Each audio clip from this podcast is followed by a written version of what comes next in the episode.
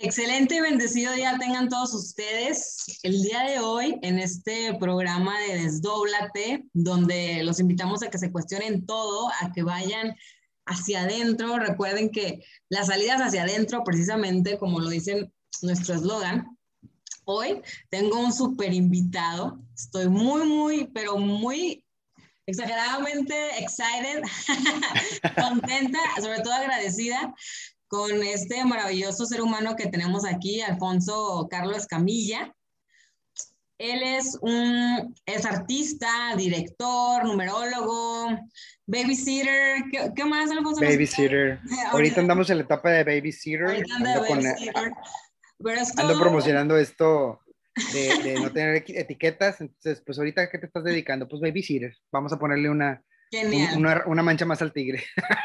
Ándale, al final todos son experiencias y está chido, ¿no? Es parte de... Y pues es todo, una, todo un artista muy, muy wise para mi punto de vista. Y déjenme que les diga que por azares del destino el año pasado coincidí con él, o más bien me, me lo presentaron para poder consultar lo que era la numerología.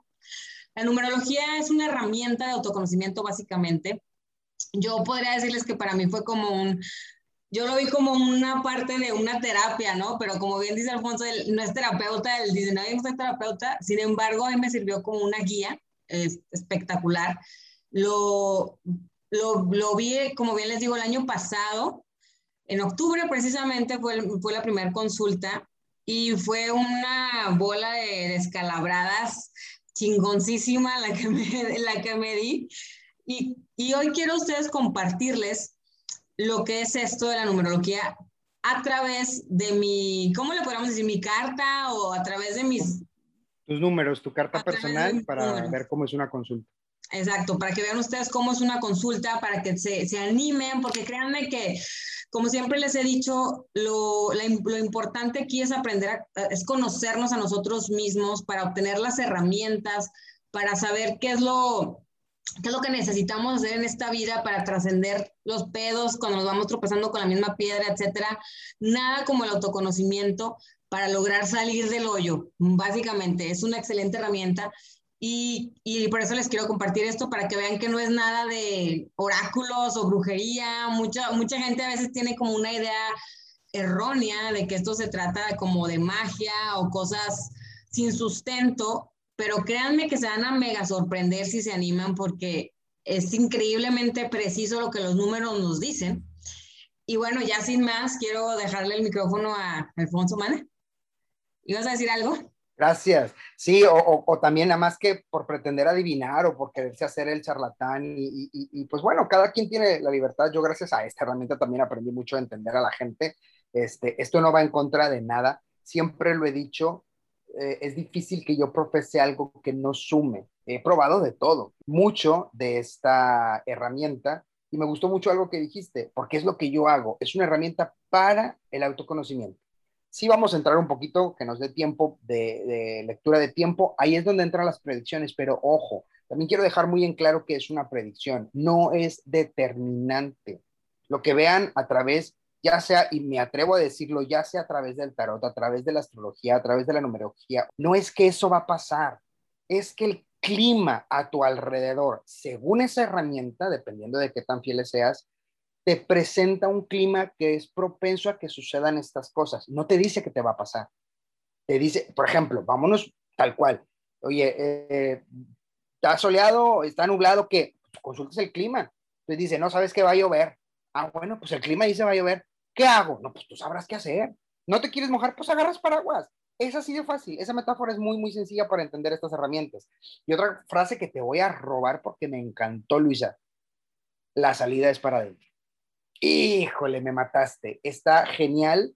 No sé si tú la inventaste o no, me la voy a robar. Me estoy avisando desde ahorita porque está genial. La salida realmente es eso. La salida es para adentro.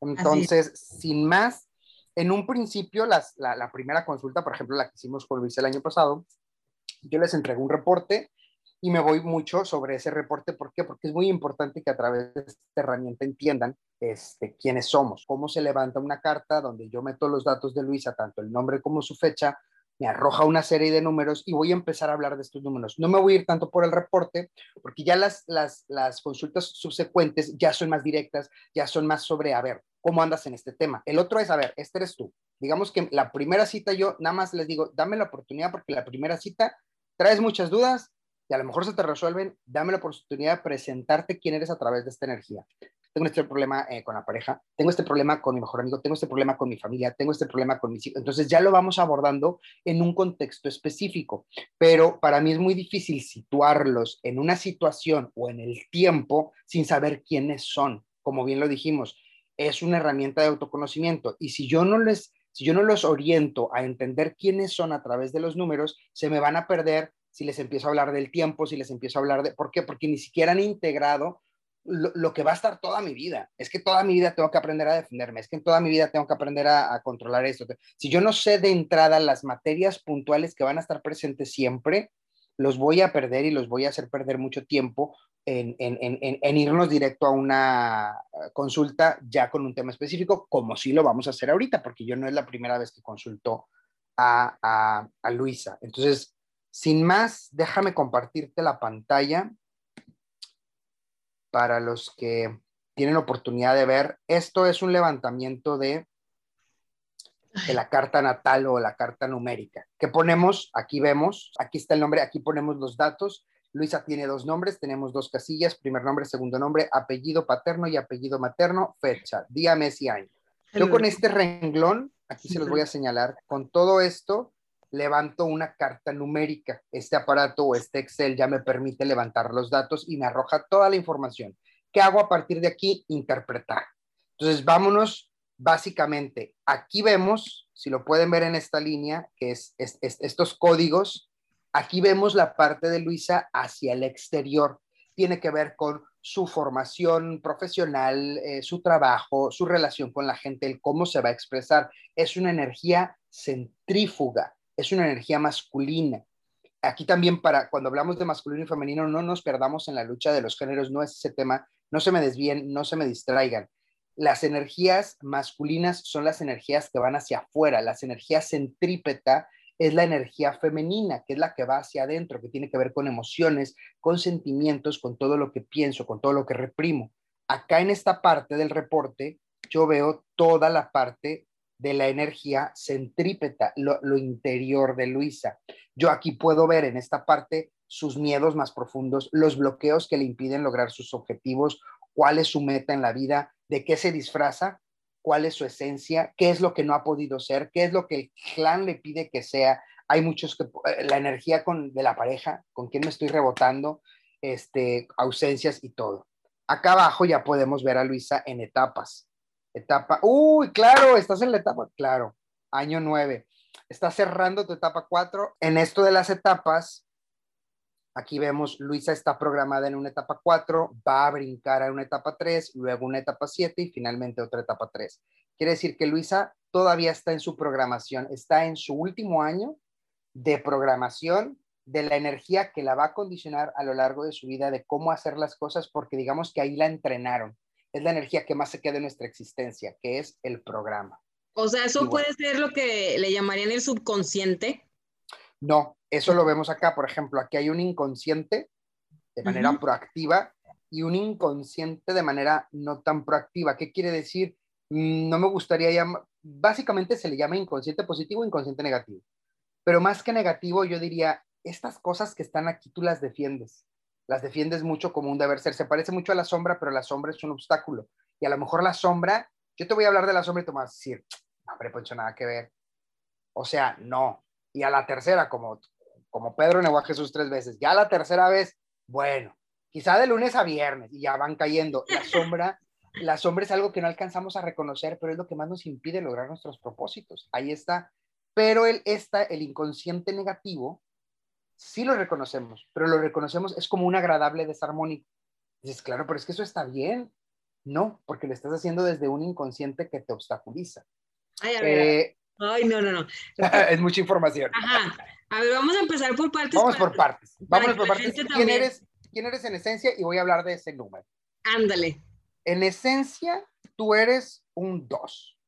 ¿Qué es, ¿Qué es la esencia? Porque muchos, mucha gente me dice, yo soy un 3, yo soy un 4, yo soy las mangas de la Virgen. No, espérame, somos un retemadral de números, pero ¿qué número en qué posición te determina o predomina más? ¿Qué significa la esencia? Es quién eres. ¿Qué pasa? O sea, no todos los dos son iguales. ¿Qué los hace diferentes? Un 2 con un programa 4, eso es lo que va siendo el perfil específico de cada persona. Un 2 que tiene un programa 4, pero con una sombra 7. Entonces, no nos perdamos en quién soy. No, no somos un número, somos la gran combinación de todo esto. Voy a hablar del 2, pero este 2 se va a ir modificando o se va a ir amoldando conforme vaya hablando después del 4 o de la sombra que es el 7. Entonces, no nos perdamos en lo que me dicta un número en cada posición y lo que al final me dice la lectura completa de todos estos números. ¿De qué me habla el 2? Pues como lo dije en la historia esta del, podcast anterior, el 2 va y se pega, va y se pega, va y se pega, y el, y, el tema del 2 son los vínculos, genera puentes, por lo que son muy políticamente correctos. Es decir, yo puedo, no sé a qué te dediques, pero el 2, ventas. O sea, si tú no vendes, ponte a vender. Ponte a vender porque se te da. Y aparte, no lo estás todavía explorando porque lo vas a empezar a despertar, pero el poder de la palabra se te va a detonar a partir del próximo año que empiezas tu etapa, tus nueve años de tu etapa tres. Ahorita voy a hablar de eso. Pero un dos combinado con tres, mira cuál es tu destino. Tu dos va a transmutar a un tres. Entonces, la vida te va a ir llevando a poner en práctica el poder de la palabra. Y cuando tú combinas el 2 y el 3, el 3 convenzo y el 4 conecto, son ventas. Sí o sí son ventas. La vida te va ¿A poco? y aparte acá tienes un 5. Bueno, ahorita entramos a eso. Vámonos a la esencia. Soy nutrióloga de profesión. Nutrióloga. básicamente, pero doy cuerpo, más como, como terapia. cuerpo. Cuatro, nutrióloga de profesión, pero estructuras a la gente. Sí, o sea, mucho de mi trabajo es más como terapéutico, mm, no solamente la parte como nutricia, ¿sabes cómo? Pero lo que haces se sale un poco de lo tradicional. O sea, lo aprendiste de una forma, pero lo aplicas de una manera no convencional. Exactamente. Tu, formación profesional es fuera de lo convencional, el 5. El 5 no es, es lo no convencional, es fuera de los parámetros eh, este, establecidos. Pero el 4 me habla de estructura. Entonces, a ti no es tu energía original, pero se te obligó a aprender el 4, se te obligó a entender las estructuras, se te obligó a que fueras organizada en este, la agenda, los, los procesos, y por lo cual tu vinculación, los dos, la gente dos es buena como terapeuta. ¿Por qué? Porque conecta, sabe conectar.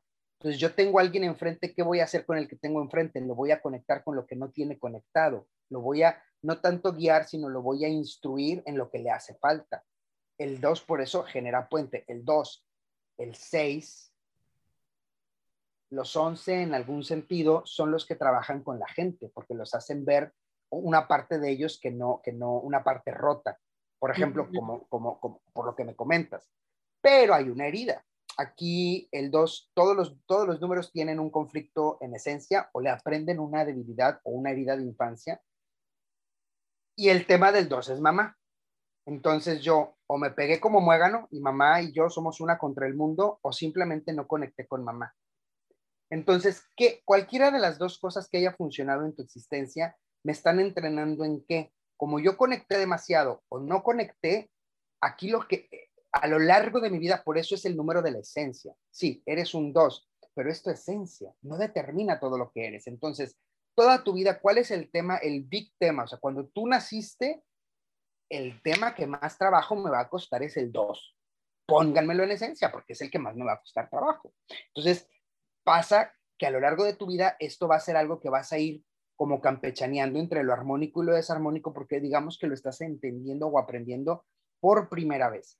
Todos los demás números que están alrededor, digamos que ya dominas o no dominas de alguna forma, pero te ayudan a entender este 2. O sea, tú tienes un 4 en programa, sí, pero este 4 te va a ayudar a entender el 2.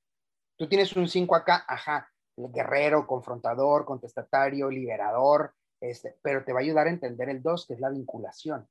Entonces, ¿Cuál, ¿Qué es lo que más trabajo le cuesta a Luisa? Confiar. Viene a aprender a confiar. Porque es lo que mm. más trabajo le cuesta. Porque el 2, ¿por qué no conecta o por qué conecta? O sea, ¿qué puede pasar con Luisa? Vamos a ponerlo en sus relaciones. Luisa, este, o se conecta con la pareja y se olvida del mundo y cero amigos, cero entorno, cero se va, se va y se pierde. ¿Por qué? Porque se pega, se pega, o sea, no, no, no, tiene, no tiene equilibrado el concepto de la, del equilibrio. Fíjate, aquí está la frase, sanas restricciones entre el dar y el, el recibir.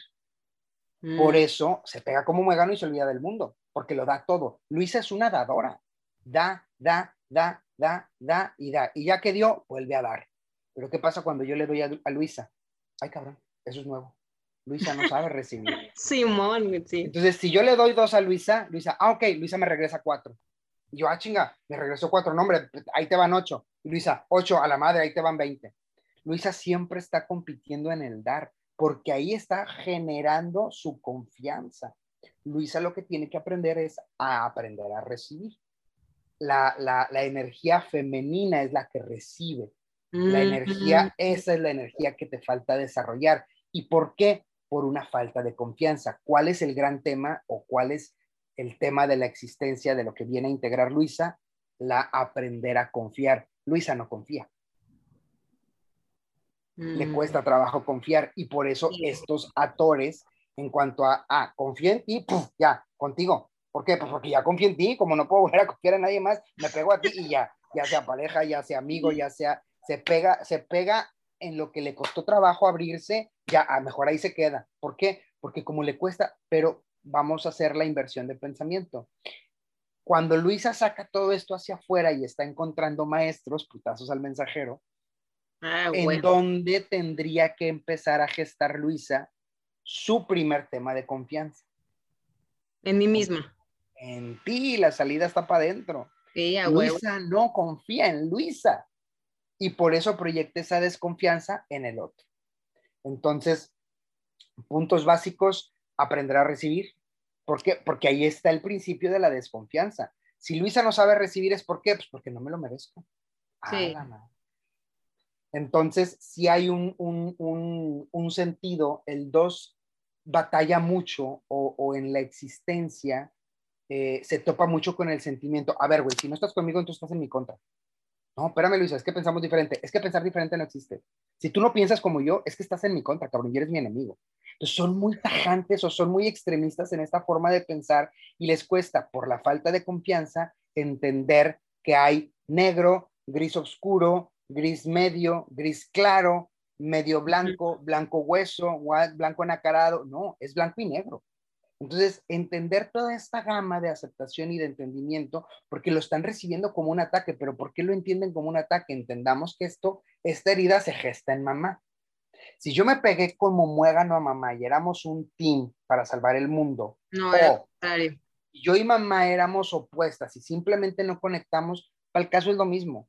Las dos te hubieran utilizado en el mismo tema. ¿Por qué? Porque lo que no te entrenaron fue a confiar. Ahora, Pregunta del millón, mamá todos los días en la mañana estaba empecinada. No, era lo que tú podías ver. Me pasa más cuando, por ejemplo, si es un 2 y es hombre, eso, e, el hombre es el que conecta con mamá. Cuando es un 2 y es mujer, generalmente pasa que no conectan. ¿Por qué? A lo mejor porque son del mismo sexo, todavía no lo sé, pero cuando yo veo un 2 en una chica, tú no conectaste con mamá. Y si es un hombre, tú conectaste un chorro con mamá. Este, pero en tu caso, pues bueno, ya me lo estás aclarando, sí, era como que simplemente, pero esta brecha, y quiero que la gente entienda desde ahorita, porque tú ya lo tienes entendido, esto no era una intención de mamá. Esto que yo entendí de mamá hacia mí es como yo veo a mamá. No es que ella hiciera lo posible por no conectarse conmigo, es que yo soy extremista desde mi esencia y, y por eso veo eso en mamá porque eso es lo que vengo a aprender a lo largo de la existencia. ¿Qué pasa con los seres humanos? Que ahí nos quedamos atorados en la esencia. Mamá me hizo, papá me hizo, par de cular. No, espérame. Ellos no te hicieron nada. ¿Por qué nada más recuerdas las partes negativas? Porque generalmente estos números en la infancia se detona nada más la parte negativa, proyectada hacia el, el que le pertenece, papá o mamá. Entonces, Oye, ay, perdón que te interrumpa. Dale, dale, dale es que neta la gente tiene que hacer esto porque yo totalmente me identifico. Ahora sí que desde aquí les digo, ya les ya algunos podcasts he platicado un poco, pero yo creo que tengo unos ¿qué será? Bueno, desde que salí de casa, desde que me salí de casa con mi mamá a mis 24, ahorita ya tengo 30, empezó mi proceso, de transformación cabroncísima. Y te podría decir que hace unos tres años empecé, o sea, es, ha sido unos, de, unos de cambiar, güey, de darme putazos, de darle putazos al mensajero, como dices, increíblemente este, abrumador, güey, o sea, de, de, hasta ganas de morirme, güey, de que ya me sentía yo un monstruo, o sea, muchas cosas me pasaron. Afortunadamente, todo bien porque encontré las herramientas, eh, pero, por ejemplo, te podría decir que este año ha sido también tremendamente revelador y transformador. Y recuerdo que el año pasado que te consulté, tú me dijiste que este año era de cierre de ciclos. Este, y dicho y hecho, ¿eh? pero que la gente entienda que cierre de ciclos también es con uno mismo. O sea, cierras ciclos contigo misma de, ¿sabes qué? Yo voy a dejar de ser esta. O sea, Luisa, esta Luisa ya no me sirve. O sea, y, y me di cuenta de muchas cosas, por ejemplo, la cuestión del apego, ahora que lo dices del 2. No mames, o sea, mi pareja es mi gran maestro, güey, del desapego y él, no sabes todo lo que he tenido que trabajar porque digo, no mames, y como bien lo dijiste, yo mm, me entrego y me entrego el 500%, y desgraciadamente yo creo que en mi carencia, ¿no? Este, me, mm, se vuelve mi mundo, pero para que lo haga, está cabrón, porque como tú dices, o sea, es la confianza para mí es un tema, y no porque crean que uno está pensando, ay, pendeja y media, ¿no? No es adrede, ¿no? No, sino porque es la confianza de abrir mi corazón ¿no? De abrir mis sentimientos, de abrirme yo, es muy difícil. Era, era algo, era, ya no lo es, muy complicado. Por lo tanto, precisamente como batallas para, para dar eso, entonces dices, güey, cuídalo. O sea, por eso te pegas, ¿no? Como dices, este, en ti ya confía aquí, güey, o sea, pero a través de lo que he vivido y lo que he venido trabajando, híjole, me he topado con mi sombra cabronísimo mil y un veces y afortunadamente te podría decir que ahorita ya no estoy en ese, en ese, en ese punto de, de, la, ni de la desconfianza, ni de la extremo, porque pasé esa etapa en la que decía exactamente, o sea, si no estás conmigo, estás en mi contra y chinga tu madre y se van a la, al carajo todos, incluyendo mi familia.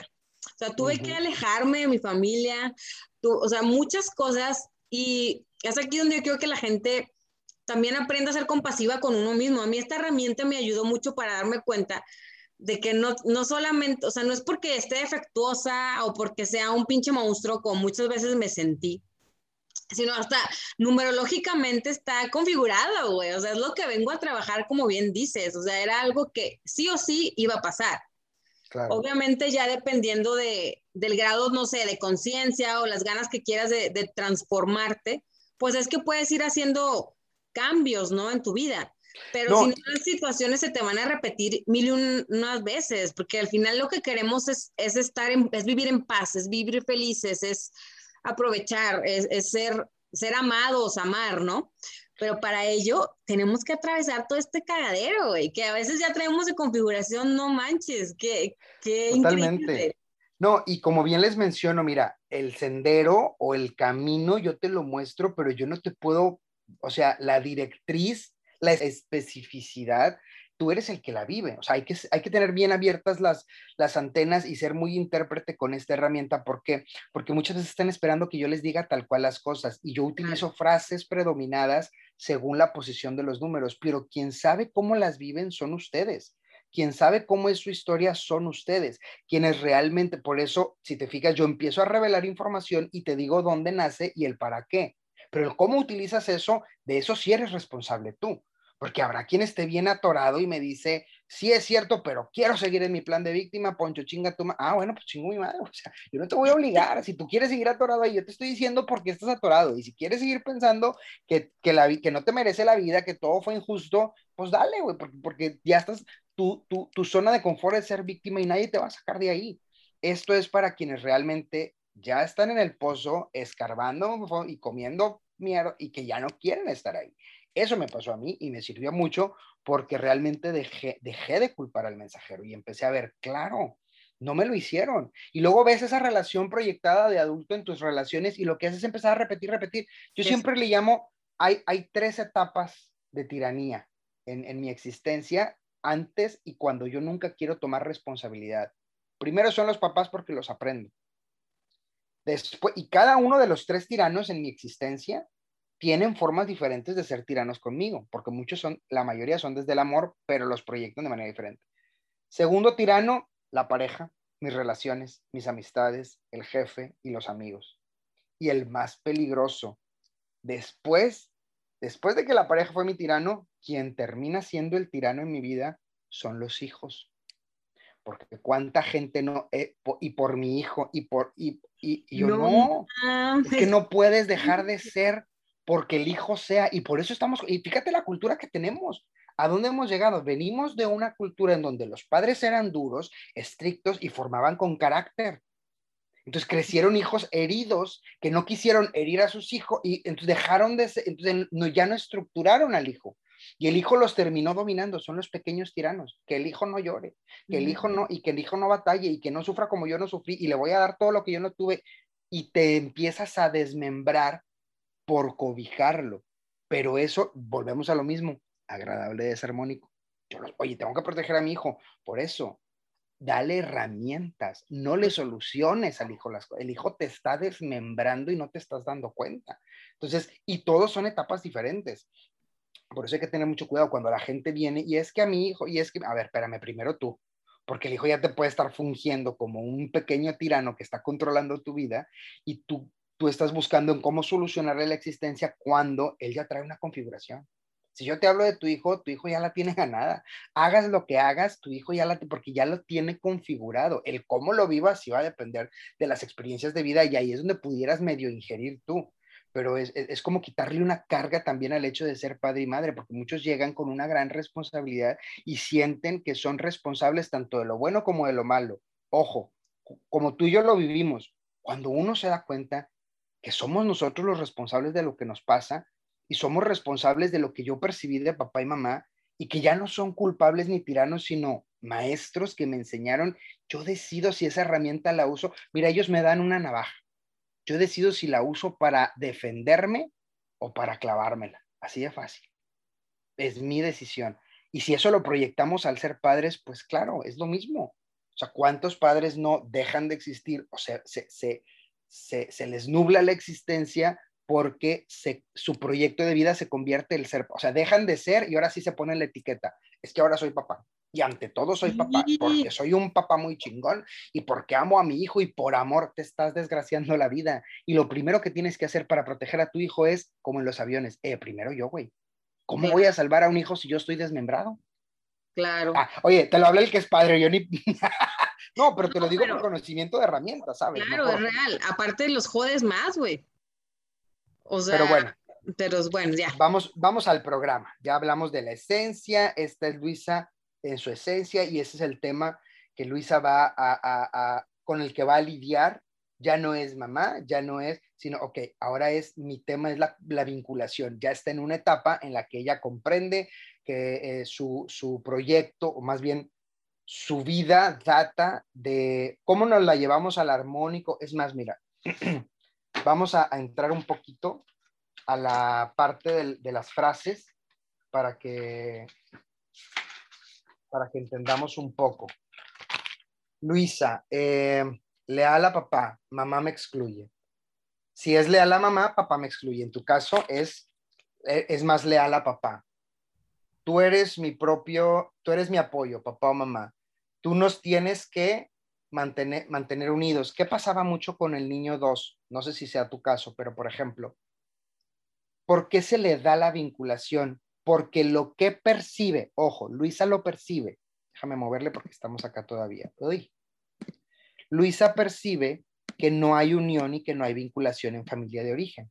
Hay mucha discusión en, esta, en este clan.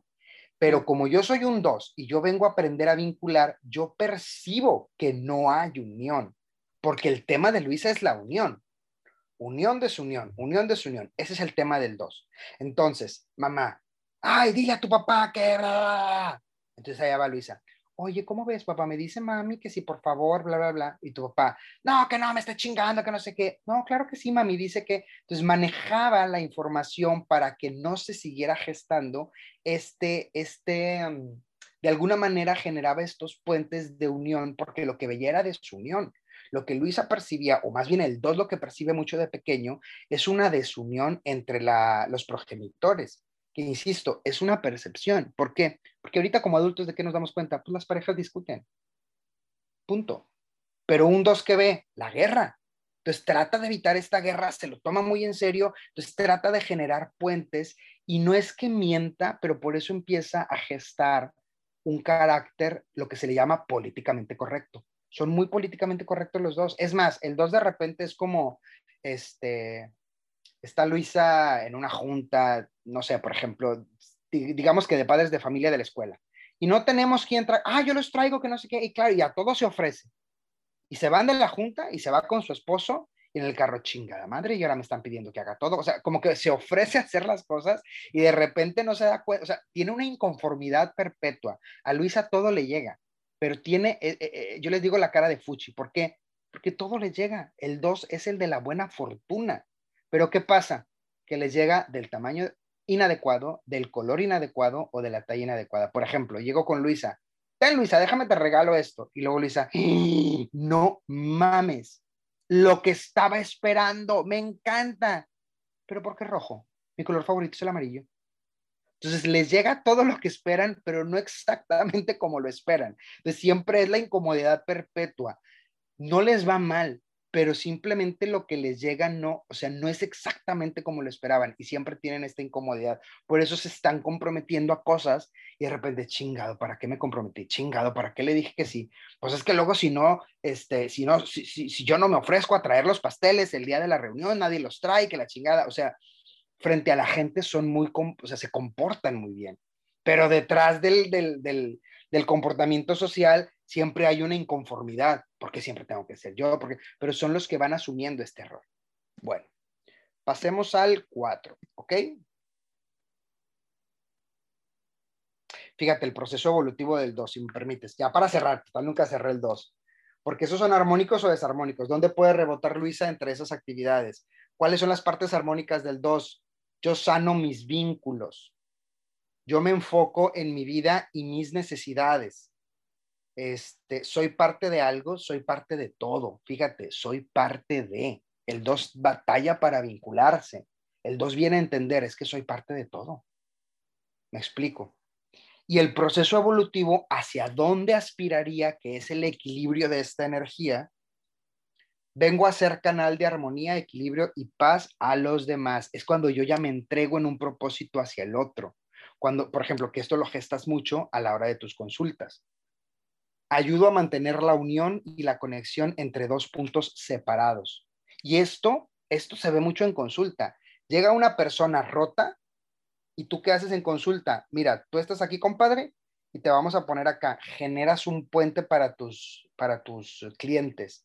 Eso es mucho del dos. Sabe conectar lo que no está conectado, como sea que se manifieste en la vida de cada uno de los dos pero saben conectar. Por eso se les da mucho a los terapeutas o a los consultores o a los guías, porque tiene la percepción o tiene la facilidad de entender hacia dónde llevar a la persona. Apoyo y acompaño a la persona que está desintegrada. Volvemos a lo mismo. Esta energía te lleva mucho en un proceso evolutivo a muchas cosas que tú ya estás manifestando, a poder conectar a la gente con su propósito, con, su, con lo que tiene perdido para no ir más lejos con lo que tiene perdido. Pero bueno, esto son un chorro de frases en cada número y nos iríamos aquí todo el, toda, toda la, la, la sesión. Vamos a pasar al 4 porque hay cosas muy interesantes.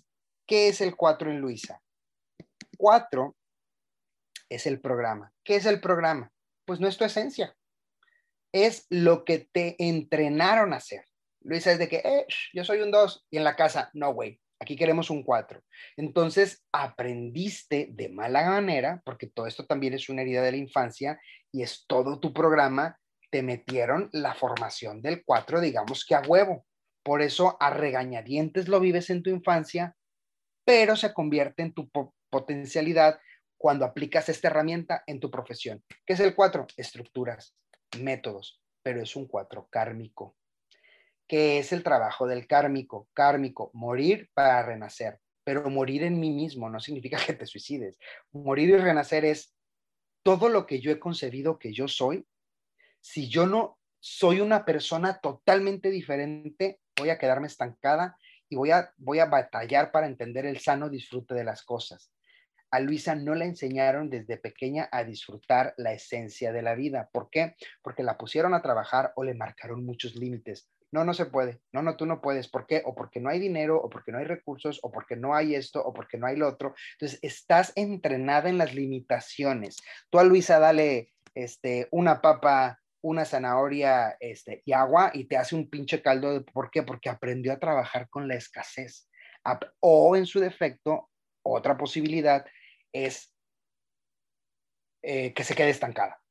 Que se quede estancada. O esta programación te enseña a sacar la garra y, a como, o sea, porque el 4 que dice, no, claro que puedo, claro que puedo y llego. O sea, tú dime, ¿cuándo quieres que llegue? El viernes, ¿a qué horas? A las 4. El viernes a las 4 te lo termino. Te entrenaron a usar muy bien la herramienta de los métodos y las estructuras. A Luisa le va bien formando agenda. Si Luisa no tiene agenda, Luisa es un desmadre. Entonces, recomendaciones por el programa, siempre ten una estructura en el tiempo, porque, porque, porque es una herramienta que puedes saber manejar.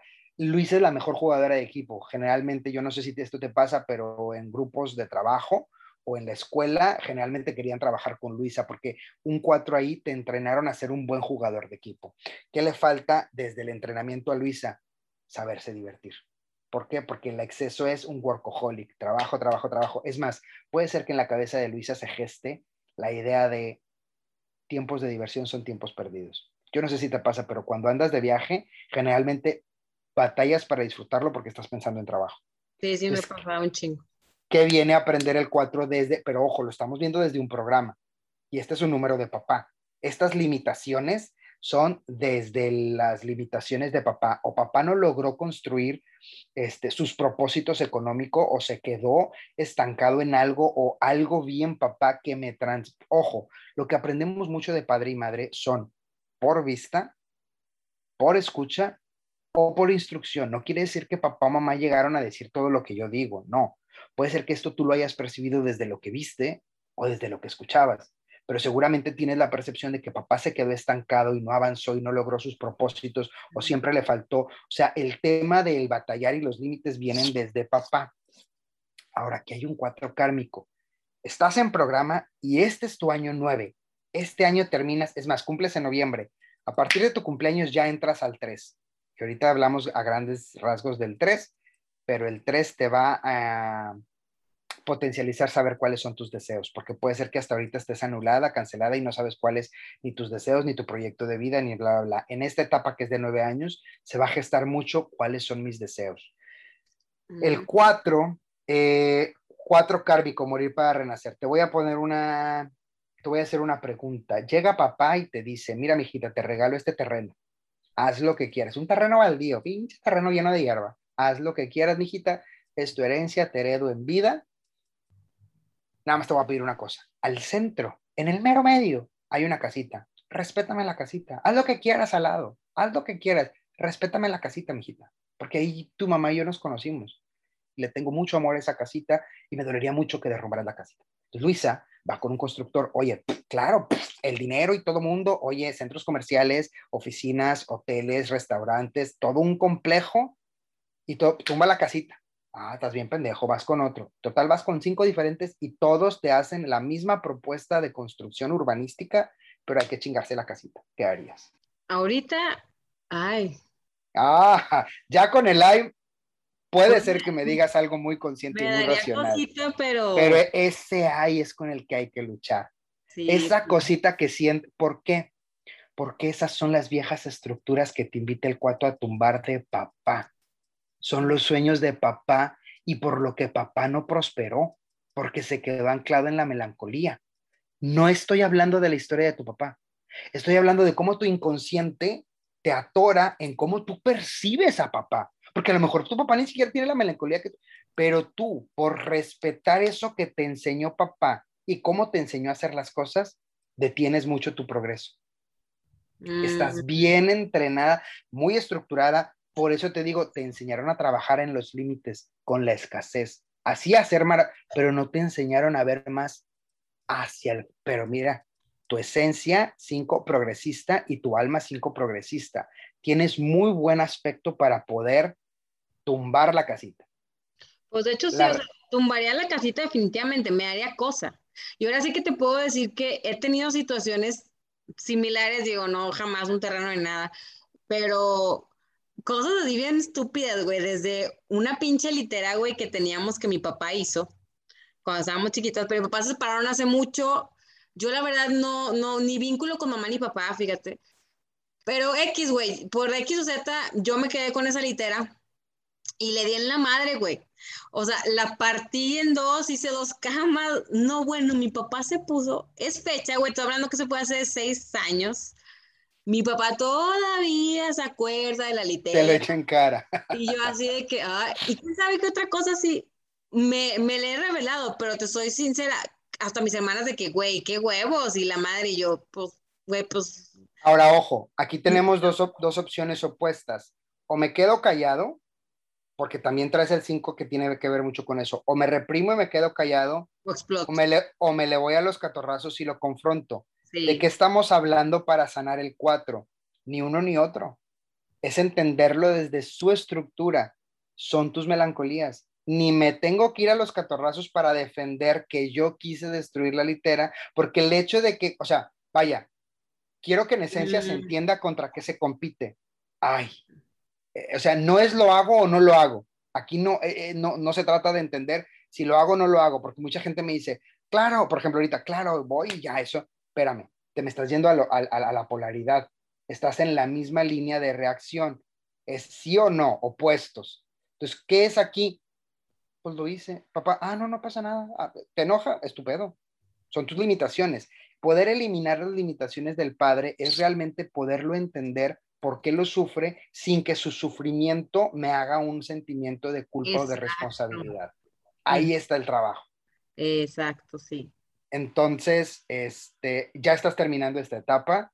Mm. Esta etapa se transmuta, o sea, cuando tú logras hacer eso de tumbar la casita y manejar buenas estructuras al infinito más allá. ¿Por qué? Porque es una herramienta. ¿Qué me deja la herramienta 4? Si a mí me enseñaron con toda esta digamos, parte negativa, la parte proactiva es saber estructurar, hacer método, hacer estructura y trabajar, o sea, cumplir. O sea, el 4 bien aspectado cumple. Llega a la meta sí o sí, pero hay que aprender a, divertirse y disfrutar la vida. Acuérdate eso de los viajes. Es el tema principal del 4. Trabaja tanto o no trabaja nada que ambos dos opuestos me hacen que no aprender el sano disfrute de las cosas.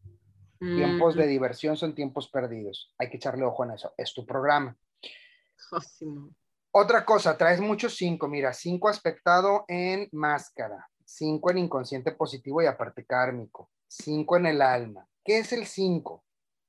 Diferentes posiciones, diferentes lecturas, pero en general el cinco nos habla de la represión y la contención. Como lo tienes acá, un cinco acá me habla de una mujer que entra de lleno al, mundo de los hombres, al mundo laboral, al mundo a trabajar. Un 5 bien aspectado maneja mucho la sexualidad, pero no en un, no en un sentido porno, sino no, en un sentido, este, es magnética, es, es atractiva, es, es, atrae, atrae mucho al sexo opuesto y lo sabes dominar. ¿Por qué? Porque es tu personalidad o máscara. Muchos numerólogos manejan esto como tu número esencial pero en realidad esto es en lo que te vas a convertir, porque es personalidad o máscara, porque esta energía te ayudó a esconder la sombra, a, como no tengo dominado el 2, como deambulo en el 2 entre negativo y positivo, y como acá me están programando, o sea, yo soy un 2, quieren que sea un 4, ¿qué haces? Me disfrazo de un 5. ¿Para qué? Para defenderme. Si el 5 lo traes bien aspectado, ¿por qué? Porque es la energía que tú encontraste cómoda para presentarte a los demás. Y quiere decir que eres una mujer eh, aquí, ¿cómo te ve la gente? Como una mujer contestataria, respondona, este, ¿cómo se dice? Confrontadora, o todo lo contrario, sumisa, guardada, represiva, que no lo creo porque está en máscara. Si lo tuvieras a lo mejor en otra posición, sí te diría, le iría más a lo sumiso. Como lo tienes en máscara, es lo positivo, es lo proactivo, es lo progresista, es hacia arriba, o sea, este, esta mujer si habla te deja con la pura palabra llorando y sangrando en el piso. ¿Por qué? Porque no se queda callada y te, te puede llegar a hacer sentir mal porque es muy, muy confrontadora. Pero también tiene la personalidad de defender.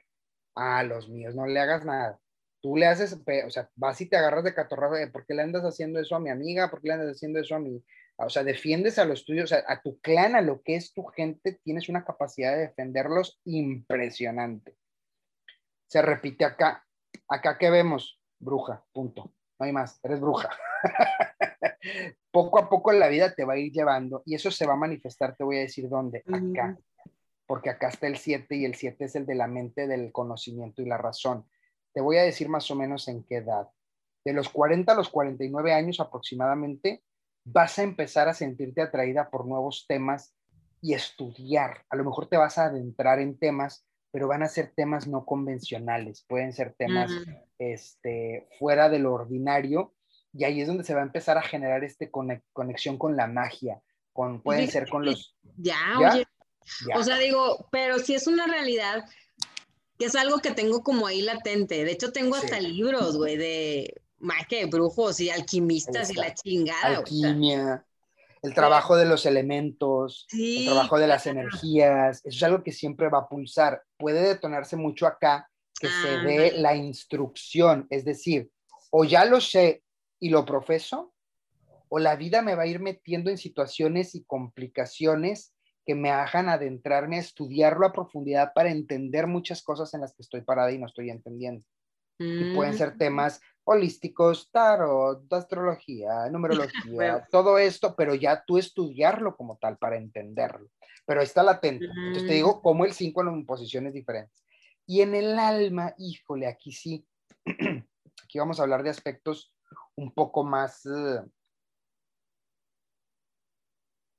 es un número de mamá, por eso aquí, o sea, aquí se ve que traes atoradísima mamá, porque este número, eh, ¿qué es lo que yo vi en mamá?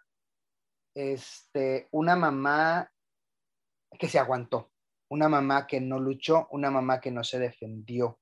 Entonces, o, lo contrario, que se defendía mucho, o sea, te, digo, pero aquí el 5 me enseña a aguantarme. ¿Por qué? Porque el 5 maneja mucha violencia, mucho, mucha energía, mucha, mucha, puede ser destrucción. Mira, como, como es el Che Guevara, entonces racionaliza muy poco. Sí es mental, pero es mucho más este, en opuesto. O voy y me agarro a catorrazos o me aguanto. Es impulsivo. Entonces, ¿qué le pasa mucho al 5? Muchas veces se reprime en qué sentido? Se aguanta, pero no porque sea fuerte. Hay que entender que el 5 se aguanta y eso le hace daño a sí mismo.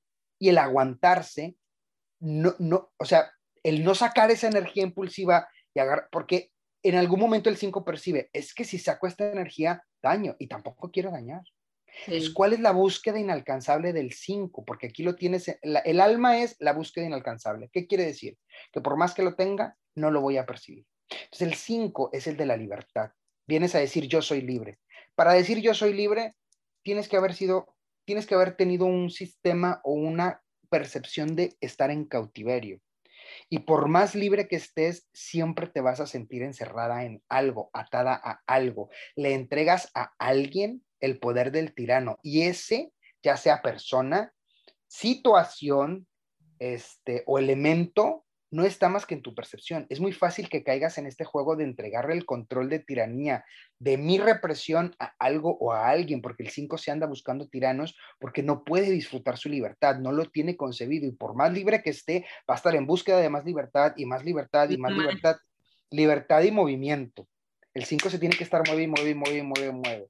Cambio de trabajo o en su defecto, desde donde lo vimos, la parte profesional, no convencionales. Tú haces tus horarios porque un trabajo, mira, estás entrenada para cumplir horarios, pero tu esencia y tu búsqueda inalcanzable del alma no te permiten estar de 8 a 9 en una oficina. No, puedes. No, pues, puedes. No, lo haces porque, porque en esencia, o te, ojo, sal. Si tienes cerca un bosque, conéctate con la ah, naturaleza. Eso relaja un chingo. Eso te sirve mucho de equilibrio, conectarte con la naturaleza, sentirte libre, porque el estar conectado con la naturaleza, como es tu, búsqueda inalcanzable, siempre y constantemente vas a estar profesando o necesitando de esta libertad, aunque seas libre. Entonces, si tú te reconoces como alguien que constantemente, por más libre que sea y por más libertad que tenga, no lo voy a percibir, entonces voy a, voy a construir, ojo, mi herramienta más cercana, métodos, estructuras que me hagan palpar constantemente esta libertad salirte a caminar a un bosque, este, salirte de viaje de vez en cuando, viajas mucho. Aquí ve que si viajas mucho y, o, o, te invitan a viajar, porque o viajas o te me quedas estancada, son las dos polaridades, pero volvemos a lo mismo, el cómo lo profeses y cómo lo vivas es tu libre albedrío. Aquí que hay que integrar, que sepas que eres libre, que entiendas a quién le entregas tus grilletes de tiranía. El 5 entrega candados, el 5 entrega este, cadenas. ¿Y por qué? Porque está como lo del elefante. Está acostumbrado a vivir encadenado, está acostumbrado a vivir enjaulado, encerrado, contenido. Eso es lo que está acostumbrado el 5. Entonces, finalmente, si no, si no, si no tengo esta, pues no es necesidad, pero es, es una, puedes caer mucho en inconscientemente real o simbólico entregarle este tipo de controles o, culpabilidades al otro para que me hagan sentir así. Cuando la realidad es cuando tú conectes con la libertad en esencia, este número entra en equilibrio y se profesa en su parte evolutiva, que si quieres tocamos varios temas de lo, del proceso evolutivo del 5. Mm. Personalmente, yo soy valiente. ¿Por qué? Porque ya no me estoy reprimiendo, ya no me estoy conteniendo, ya no me estoy quedando atorado. Yo lucho por mis sueños, generalmente el 5 lucha mucho por los sueños de los demás y sabe y entiende qué quieren los demás y los propios, ahí es donde se queda atrapado. ¿Te fijas cómo el concepto de atrapado cambia? Cuando yo empiezo a liberar a todos, porque tú liberas a todo mundo, estás con la lucha inalcanzable del alma, quiere decir que tienes una facilidad para liberarlos a todos de donde están atrapados. ¿Qué te están enseñando? ¿Qué te está diciendo el mensajero? A liberarme yo mismo. ¿Dónde te atrapas tú misma? Exacto. Doy pasos progresistas y de avanzada hacia un nuevo futuro. Ahorita quiero hablar de eso porque acá abajo tienes algo de invención. Eh, a lo mejor no te ha caído, pero tienes la facilidad de inventar cosas.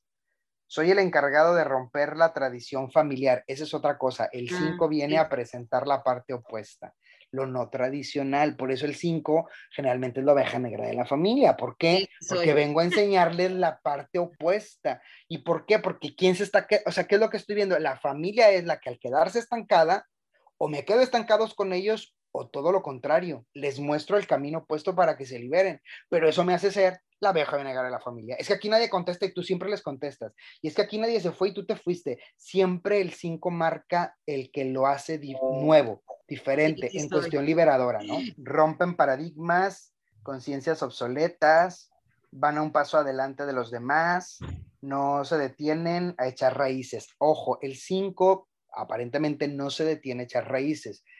Y desde tu programación tienes muy anclado el echar raíz, porque el 4 es enraizarme, la estructura, la base, el cimiento de lo que se va a construir encima. Cuando yo no estructuro bien, el 4 me ayuda a estructurar bien. Cuando yo no estructuro bien, pues todo el edificio se me cae. Entonces, desde tu programa tienes mucho la tendencia a echar raíces, a estructurar, a quedarme anclado, a establecerme, a, dejar algo fijo. Pero desde tu búsqueda, la búsqueda inalcanzable del alma, te va a exigir no echar raíces. ¿Qué quiere decir esto? Que nunca te vayas a tener familia, que nunca te emparentes. No. Quiere decir que al momento de tomar un compromiso serio como un trabajo, una relación de pareja, una familia, bla, bla, bla, cuando yo empiece a sentirme enraizado, necesito encontrar qué me haga no dejar la relación, pero que me dé este concepto de libertad. ¿Por qué? Porque inconscientemente, en el momento que yo me siento anclado, enraizado, me voy a sentir aprisionado y van a empezar los conflictos y van a empezar las confrontaciones, pero no es más que mi propia energía. Desde mis cinco, este, si no lo proyecto en la pareja, lo voy a proyectar en la profesión o lo voy a estar proyectando en otro lado. Muchas veces, y no lo pongo como algo peyorativo, yo respeto mucho los movimientos, pero una mujer con una búsqueda inalcanzable en el alma del 5 termina metiéndose a movimientos colectivos violentos en los que están buscando la liberación de género. Insisto, Yo no estoy diciendo que esto está bien, yo no estoy diciendo que está mal. Estoy hablando de qué energía te puede hacer entrar a eso y siempre estar sintiéndote inconforme y luchar por las mujeres golpeadas y luchar por las mujeres abandonadas y luchar por el por, por libertad. O sea, vas a empezar a entrar eh, a manifestar una necesidad de, de liberar, de liberarte y liberar, de liberarte a través de los demás. Este, hay que prestarle mucha atención. ¿Por qué? Porque, insisto, este, hay que ver que si lo que estoy haciendo ya es un proceso evolutivo o lo estoy haciendo desde mi armónico o desde mi desarmónico. Estoy complaciendo a mi clan, me estoy complaciendo a mí. ¿Qué sería complacer a mi clan? Ser la oveja negra. Eso sigue siendo complacer al clan. No me estoy satisfaciendo a mí. ¿Por qué? Porque el clan necesita que yo le muestre este camino. Soy fiel al clan. El clan necesita que yo los libere de ese letargo de tradiciones que no le sirven y que no funcionan. Entonces, siendo la oveja negra, soy leal al clan. Ya siendo, si me explico, hay que, hay, que explorar muy a fondo para que yo vea y yo, insisto, ustedes son los que deciden cómo está funcionando la energía. Entonces, habría que ver si lo que estoy haciendo lo estoy haciendo desde un agradable desarmónico o ya como un proceso evolutivo, ¿ok? Esto pues ya es muy a futuro, es en, digamos que es la energía en la que te vas a convertir, eh, tu destino es un 3, vas a manejar mucho la comunicación, tus propios deseos, esto del podcast, ah, no, por nada, fíjate, nueve, finales o finalmente, vas a entrar a la energía del tres, que es la comunicación, y mucho de la comunicación son los podcasts, transmitir los conocimientos, hablar, dar mi punto de vista, la opinión. ¿En qué sentido? Liberar. ¿De qué se tratan tus podcasts? De mostrarle a la gente cómo liberarse y ve cómo, se, cómo, cómo, estructuraste una frase que es, la salida está para adentro, es la liberación. Todo tiene que ver con inconscientemente liberar, liberar y liberar. Este, vamos a ver un poco tus autores. Aquí, vámonos a la línea central un poco, porque digamos que prácticamente este eres tú. Esta es mi esencia, esto es lo que pretendo ser, esto es lo que soy, soy un 2 pretendo ser un 5. La gente me percibe como 5. Yo me reconozco como 5 y defiendo las ideas de lo que la gente piensa de mí como 5. Claro, aquí se apoya un poco con el... Pero este 5 de acá me da otras directrices, ¿sí te fijaste? Sí. Me habla de muchas cuestiones más como obstáculos. Entonces, en esencia soy un 2, pero pretendo ser un 5 y se me acomoda que la gente me vea como 5, porque este 2 como que lo traigo un poquito deschavetado y me da pena. ¿Qué pasa con el 11 y con el 1? El 11 es lo que más batallo ser y el 1 es lo que más domino ser. Voy a usar palabras que se usan en consulta, pero estoy un poco, no nos perdamos con el relato, porque mira, insisto, usar vidas pasadas y toda esta cuestión de karma, usémoslo como un contexto, no como algo real, porque luego nos podemos apasionar y estas cuestiones de fe. Eh, entonces, vidas pasadas, lo que yo no pude ser en vida pasada y la traigo como materia reprobada digamos que en tu vida pasaste, fuiste un 11, fracasaste, no lograste integrar el 11 y por eso te aparece en esta posición el número 11. ¿Fui un 11 en esencia? Fuiste, pero lo reprobaste. No has aprendido la lección del 11 y la traes como una lección reprobada. ¿Qué quiere decir? No es el gran tema de tu vida, pero muchas cosas van a quedar ahí atoradas, como que el clan se ha quedado atorado ahí, yo no he podido ser, digamos que es lo que no he podido ser. Y el 1 es lo que yo ya fui y pasé con honores. Te dieron títulos y lo sabes hacer, pero es un uno kármico. Pero si te fijas en toda tu parte de retos, que es la parte de retos, está la parte de abajo, en lectura del tiempo, esto es tu proceso evolutivo, tu cuatro es tu programa, tres es encuentro con el maestro. ¿Qué pasa? Cuando tú cortas con el programa, que aquí estás alrededor de 30 años, este, en promedio, todos eh, lo, vemos de manera diferente, todos, cae, todos cortamos energéticamente diferentes años. A ti te tocó tocar, cortar a los 30, 31 años, me dice aquí. Oh. ¿Cumples cuántos? Vas a cumplir 31. Voy a cumplir 31. Del 0 al 31 estás en tu programa. Del 31 al 40 es el encuentro con el maestro. ¿Por qué se ocupa el encuentro con el maestro? Porque en esta etapa vas a confrontar todo lo aprendido. Aquí es donde se van a empezar ya definitivamente me voy a quitar estas cargas. Vuelvo a lo mismo, lo que me aguanté o lo que en opuesto eh, confronté.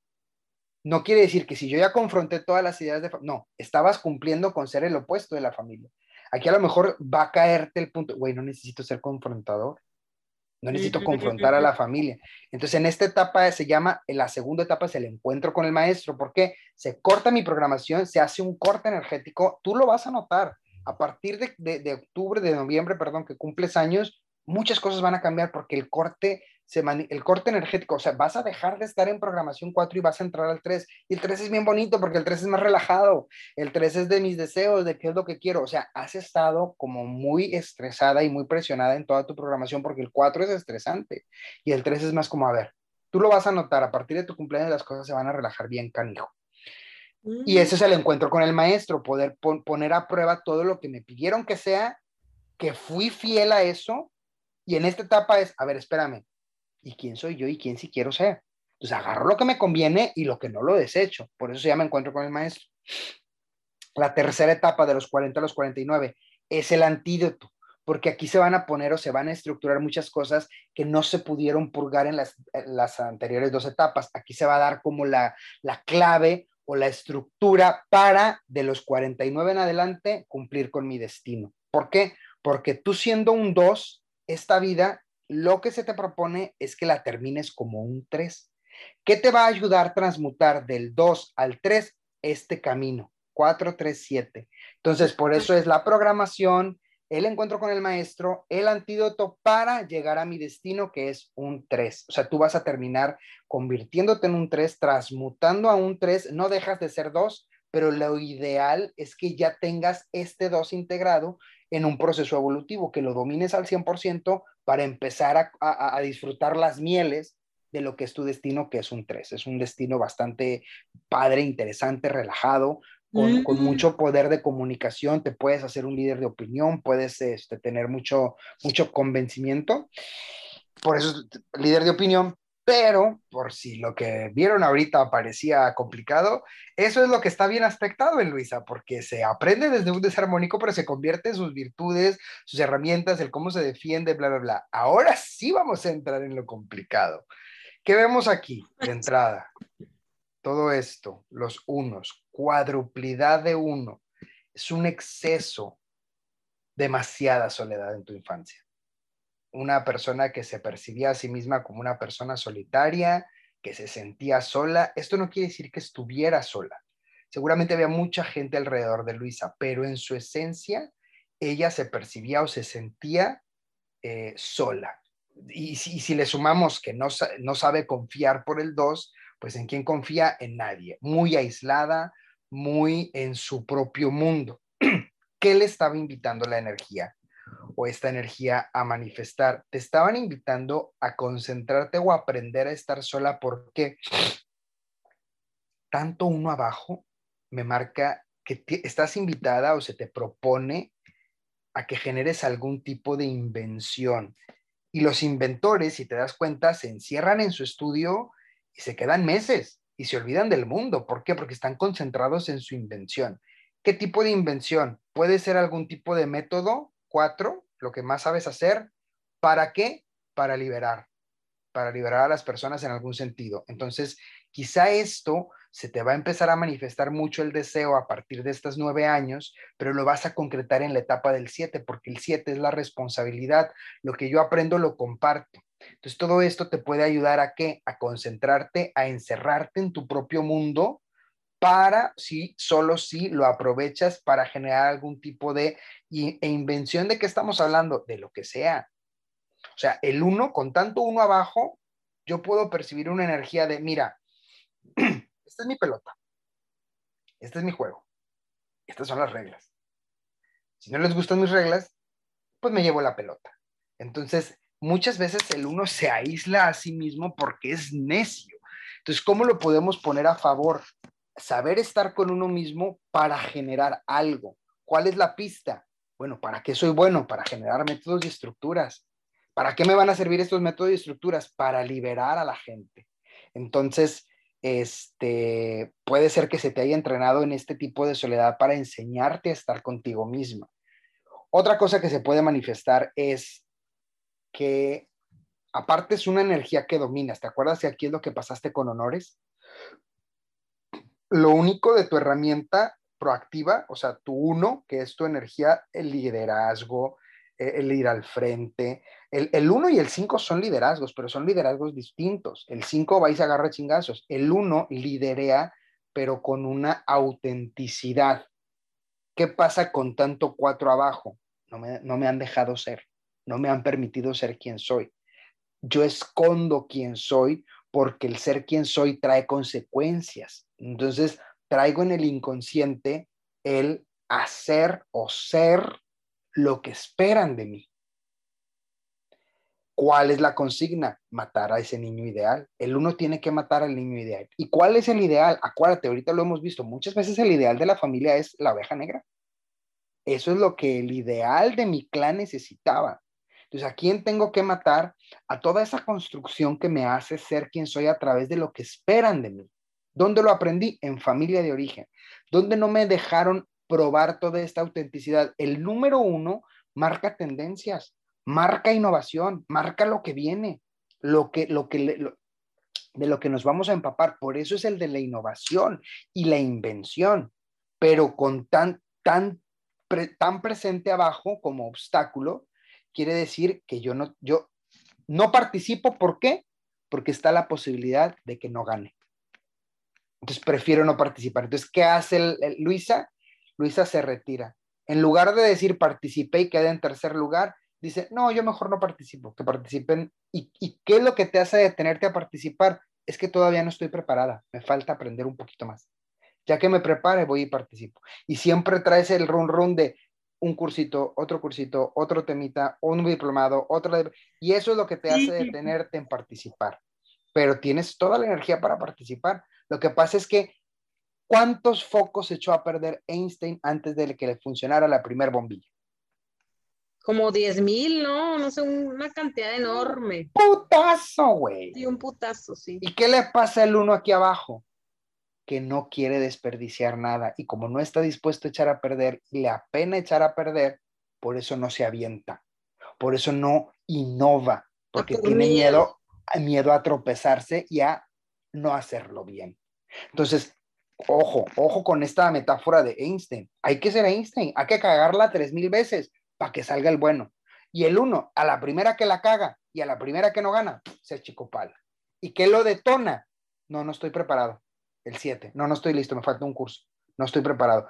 Estos son los retos y los atores más fuertes de, de Luisa, la que lo hace no llegar a sus metas. Seguramente has dejado por ahí en el tintero muchas cosas con las ganas de hacer y no las haces o uno, porque no te sientes preparado o dos, porque desde que te... Fíjate, tú antes de, participar ves todos los posibles, para, para poder tomar una decisión, ves todos los posibles fracasos y todas las formas en las que puede salir mal. Y si todas pintan para mal, no, mejor no lo entro. Porque te queda claro que puede salir mal, en lugar de ver las partes en las que te puede ir bien. Si hay una posibilidad o una probabilidad de que pueda salir mal, prefieres no participar porque eso frustra mucho a Luisa. Entonces hay que trabajar con eso. ¿Y cómo se trabaja eso? O sea, ¿qué es lo que me está haciendo tenerle miedo al fracaso? Es que soy quien me piden que sea. No soy honesto, no soy no tengo autenticidad, no tengo identidad, porque soy quien me pidieron que sea y el que me pidieron que sea no fracasa. Entonces, ¿cómo matamos ese niño ideal? Confrontándonos con el error, confrontándonos con saber que no vamos a ganar, porque aparte el 4 es súper competitivo. El 4 a veces pierde de vista el participar. El 4 quiere ganar. Y con estos unos abajo, eso es lo que te está a lo mejor deteniendo mucho entrarle al quite al cumplir tus propósitos. ¿Cuáles son tus propósitos? Eso lo decides tú. Y eso es lo que tú sabes. ¿Qué te ha detenido? Pensar que la vas a cagar, pensar que no lo vas a lograr, pensar que va a salir mal y pensar que no, no estás preparada. Aquí, Luisa, este, y lo negará tres veces como San Pedro negó a Jesús. Aquí está el atore más fuerte. ¿Y cuál es el atore más fuerte? Luisa está anulada. El 7, ahí es un número de anulación, de cancelación. Es un número que también lo aprendí de mamá. O sea, te digo, traes atorada a tu mamá por todos lados. Este, y el 1, fíjate, el 1 es un número de papá, pero, por ejemplo, el 1 me dice, tengo que superar al padre ante los ojos de la madre. O sea, ante todo lo que yo sé que no le cumplió a papá, todas las expectativas que tenía mamá de papá, inconscientemente yo soy la responsable de irlo a cumplir. Entonces, desde el inconsciente muchas cosas que si le escarbamos podríamos encontrar algunos ejemplos. Hay muchas cosas que, no es que yo compita con papá o que yo quiera superar en pro puede ser que, que, si yo supero a papá en profesión, porque papá, yo a papá lo percibo como un hombre limitado económicamente, estructurado, que, que se quedó estancado. Entonces, esta forma de querer superar al padre va a ser, ¿quién es mi referente? Lo que mamá esperaba y yo percibo que no recibió de papá, entonces yo inconscientemente lo voy a lograr, lo voy a hacer. Y muchas de mis acciones inconscientes son guiadas por cubrir esta necesidad o este hueco que yo percibo en mamá. ¿Qué hace el uno? El uno, el uno tiene que aprender, fíjate, si el dos tiene que aprender a vincular, el uno tiene que aprender a perderle el miedo a quedarse solo. El uno, ¿qué hace? Le resuelve la vida a los demás. Hablábamos mucho del nueve en el podcast pasado, pero a diferencia del nueve, que es un salvador, el número uno soluciona. Es decir, mientras hay cosas puede estar muy marcado esto en tu existencia. Hay cosas que, no, espérate a que llegue Luisa porque nada más Luisa le sabe. Y habla a Luisa porque nada más Luisa lo puede resolver. Puede ser en la familia, puede ser en células, puede ser con... Nada más, ¿y qué hace Luisa inconscientemente con esto? Como Luisa es independiente, como Luisa es autónoma, como a Luisa le gusta su independencia, está muy fuerte. Compite tanto tu, tu cuestión de vinculación contra, ok, sí me vinculo, pero déjame mi tiempo libre para mí. Hay tiempo de mí que no comparto hay tiempo que yo me quiero estar conmigo. ¿Por qué? Porque como no me dejaron ser y soy ese ideal, hay un momento en el que tengo que conectar con ese ser que sí soy, pero que me han negado ser y que yo misma no me he permitido ser a través de lo que yo he entendido de mi familia de origen. Entonces el uno puede ser que inconscientemente tengas mucho la tendencia a ser una solucionadora, no salvadora, solucionadora. Entonces, ¿qué hago con este red de soluciones? como el uno no le gusta pedir ayuda, como el uno, aparte el dos da, da, da, da, y el uno no sabe pedir ayuda, el uno lo que hace es, este, no sabe ir al otro, el uno quiere conservar su independencia, el uno quiere estar solo, cree que quiere estar solo. ¿Qué está debajo de esta creencia del uno? Tiene un miedo profundo a quedarse solo, pero no lo percibe. Entonces, ¿cómo evita quedarse solo sin darse cuenta desde su inconsciente? soluciona, porque ¿qué es lo que hace Luisa? Luisa no va a la gente. Luisa, al ser, al convertirse en una solucionadora de problemas, hace que la gente venga a ella. Entonces Luisa ya no va a los demás. Por ser una solucionadora, hace que vengan a ella porque hace que la necesiten. Así yo ya me siento protegida, sé que no estoy sola, porque hago que vengan a mí, porque me hago indispensable, pero en el fondo yo estoy solucionando la existencia de los otros porque así los tengo en una red de codependencia y esta red, sostener esta red de codependencia se vuelve muy fuerte y muy pesada. porque No porque no, o sea, dejando a un lado lo, lo proactivo y lo, lo, que podemos hacer por el otro y lo que sea, o sea, tiene la energía dadora, pero, pero, pero, pero, pero ¿cuál es el miedo que me está haciendo ir hacia allá? No se trata de dejar de hacer el bien por los demás, se trata de encontrar mi miedo y trabajarlo. Aparte, ¿Por qué puedo creer que está muy manifiesto esto y de mucho desde tu inconsciente? Porque el 5 no se ancla, el 5 es libre y el 1 quiere estar solo, pero trae muy reprimido el, entender que, que, tiene que perderle el miedo a quedarse solo. Por eso genera relaciones de codependencia, ya sea con los amigos, ya sea con las parejas, ya sea con su familia, ya sea porque ella es independiente. Tú misma lo dijiste, a los, no sé, que 24 años saliste de tu casa, sola, a vivir sola e independiente. Bueno, independiente y solo es diferente, pero supongo que generaste un, rol de independencia muy fuerte. Sí, claro. Porque aquí está el uno, aquí está. El uno es el independiente, sabe ser independiente. Nada más por ser kármico aquí, los números te recomiendan algo. Si lo dominas, si eres líder, si puedes, puede ser que tengas mucho del uno ya ganado, puede ser que ya medio tengas trabajado el, el contexto de, fíjate, no es lo mismo estar solo que sentirse solo yo puedo estar acompañado y me puedo sentir solo.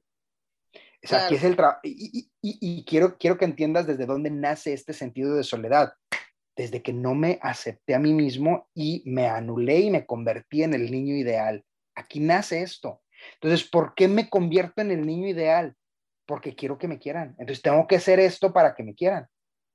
Porque si soy quien soy, me quedo solo. Aquí nace, aquí está la lucha. Por eso se dice, hay que matar al niño ideal. ¿Por qué no lo matas? Porque tienes miedo a quedarte solo. ¿Por qué cumples con este ideal? Porque tienes miedo a quedarte solo.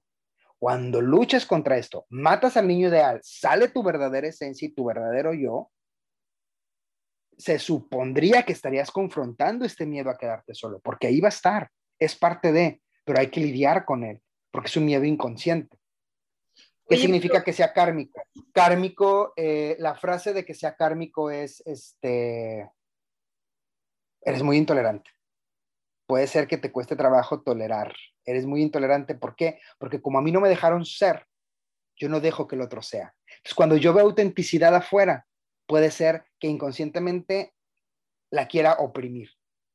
El choque, con formas de ser, ¿no? De que los quiera cambiar. Falta, exacto, le diste al clavo. El punto del uno kármico es aceptación. Tengo que aceptar al otro como es. Generalmente lo quiero cambiar. ¿Por qué? Porque como a mí no me dejaron ser, yo entiendo que lo correcto es no ser auténtico. Cuando yo me topo con alguien auténtico, lo anulo, lo tacho, lo confronto, lo cancelo, le hago bronca y lo quiero hacer a mi manera tengo que aprender aceptación. Porque aceptando al otro, voy a empezar a practicar. ¿Y cómo qué va a pasar si el otro es mi... Ajá. Voy a Ahí es donde se manifiesta el desequilibrio del uno y de la no autenticidad. Cuando es kármico se presenta muy fuerte intolerancia. Es una intolerancia muy fuerte. No quiero que el otro sea, no lo dejo ser. Me, incomoda, me incomoda la autenticidad, me incomoda la autenticidad y la autenticidad que incomoda no una autenticidad de, liderazgo, una autenticidad incómoda. ¿Por qué? Porque aquí está la confrontación. Tengo la tendencia a la confrontación. O sea, es que alguien puede ser muy auténtico, este, pero, pero, pero ser aceptado. ¿Cuál es la inconformidad? ¿Cuál es la autenticidad que me incomoda? La que de clan o de familia de origen entiendo que no es aceptada. Porque yo traigo el chip de la no aceptación. Creo que te dejé un poco perdida. Aquí nos perdimos. a ver, otra vez. ¿Cuáles autenticidades no te dan conflicto? O sea, ¿cuáles son las, autenticidades incómodas? Eso no entendí. O eso yo lo decido. Por ejemplo, digo, los temas, y, hay que entender que clan, clan tiene que ver con familia de origen, pero tiene que ver con cultura, tiene que ver con sociedad. No es lo mismo que yo viva en Monterrey, a que yo viva en Saltillo, a que yo viva en el DF, a que yo viva en Irán, a que yo viva en España, a que yo viva en Bulgaria, a que viva en Estados Unidos. Entonces, lo que se permite socialmente, lo que la mayoría permite, porque yo, por ejemplo, ¿cuáles son los temas controversiales aquí? Las orientaciones sexuales, eh, pero porque es parte de la cultura mexicana y más del norte, que hay mucha represión en ese contexto o en ese sentido. Tú te vas a otras partes del mundo y eso ya es tema de hace tres siglos atrás. Ahorita ya están con otro tipo de, temas de aceptación y de confrontación. Este, o por ejemplo, en, en, Estados Unidos se ve mucho la cuestión racial o sea, parece mentira, pero la lucha entre negros y blancos o los latinos o, que no hables español, o sea, todo eso es una no aceptación a nivel cultural. Entonces puede ser por parte de mi clan directo, familia de origen, o en el contexto en el que yo creí, que no se acepta en tu cultura. ¿Qué quiere decir cultura? Ciudad de origen, este, país, nación, en, esta partecita en la que yo concibo el mundo. Por ejemplo, una de las cosas que aquí en, en Occidente es muy, peleado y respetada, la monogamia. Y ojo, la monogamia, ¿en qué etapa de la historia se convirtió en una cuestión ética y moral en México? A partir de la colonización, a través de la religión. Así es. Porque hay países que tener 10 esposas es lo más normal del mundo, por cultura. Culturalmente hablando, no hay conflicto. Entonces, por ejemplo, si yo vivo en esta sociedad ¿qué hago? Percibo a la infidelidad como algo atroz y no lo permito. ¿Por qué? Porque mi cultura no se permite. Y lo tacho. ¿Por qué? Porque así me lo creí, porque así me lo inculcaron. Pero no es real, no es honesto, es aprendido. Entonces, todo esto y todo este bagaje es lo que me va dejando mi clan de origen, mi cultura, mi sociedad, mi grupo de amigos. A lo mejor en mi sociedad eh, son unos temas, pero en mi grupo cercano de amigos, este, oye, ¿sabes qué? Es que fumar marihuana es lo peor del mundo para mi, para mi sociedad. Pero de repente, güey, este, es medicinal, este, cura ciertas cuestiones de epilépticas y artríticas, o sea, ya le vas encontrando otra cuestión científica. Pero yo no me puedo sacar que es mal porque es, porque es una droga. Y por mucho que científicamente esté comprobado, no me entra en la cabeza. Para mí el que fuma marihuana es un marihuano. O sea, todas estas confrontaciones de identidad y de originalidad son a las que te puedes representar, o sea, son las que te pueden confrontar y dar conflicto. Eh, por ejemplo, no sé, a lo mejor una mujer empoderada, auténtica, no te causa conflicto porque va de acuerdo a tus preceptos culturales sociales y de clan de familia. Y eso no te causa ningún conflicto. Pero a lo mejor, este, digamos, una mujer trans, diga, digo, no sé si sea tu caso y no quiero entrar en polémica, quiero irme a un extremo para que entendamos cómo no es el que alguien sea auténtico per se, no, no es la autenticidad. ¿Quién determina la autenticidad que voy a recriminar? La que inconscientemente percibo que no está permitido en mis creencias. Esa es la que me la dictamina.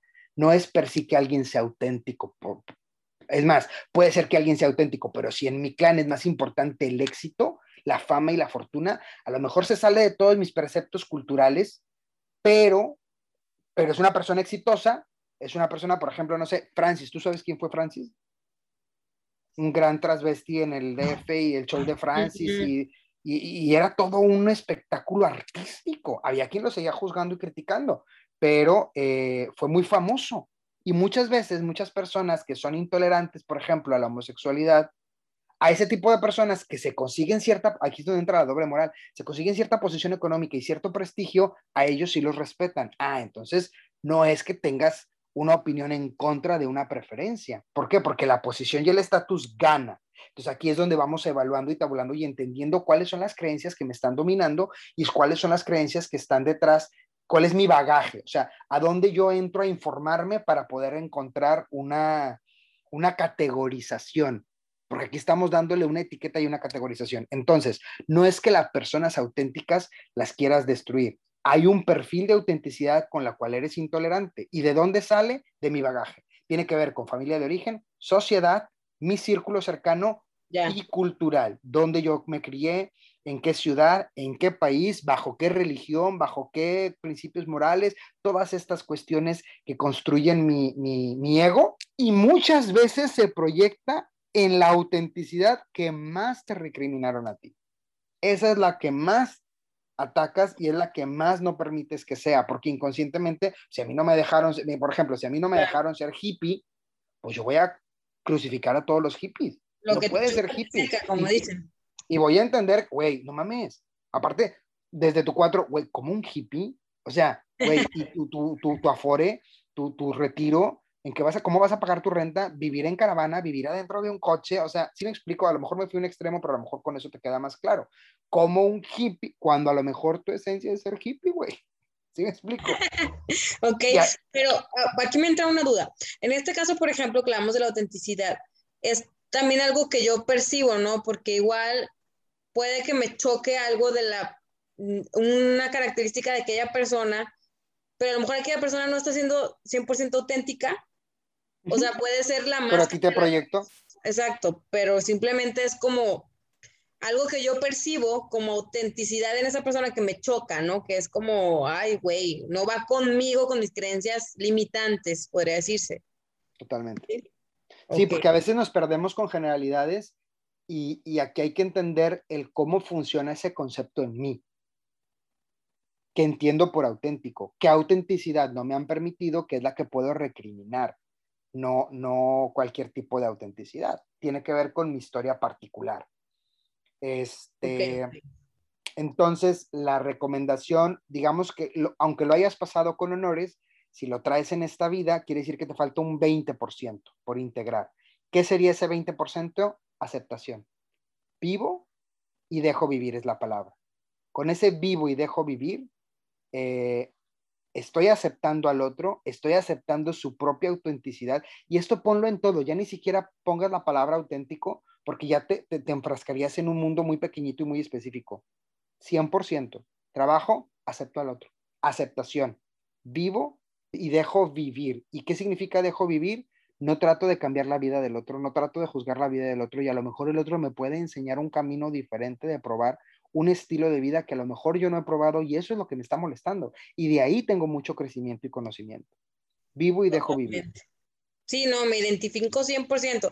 A mí me Mm, me choca en esa parte o me hace clic cuando, pues sí, a veces uno intenta cambiar a las personas y es algo que yo he hecho a lo largo de mucho tiempo de manera inconsciente, bien lo dices. Y yo creo que apenas en, en este, en estos dos últimos años me he estado dando cuenta y en este año lo he estado viviendo, híjole, puta, güey.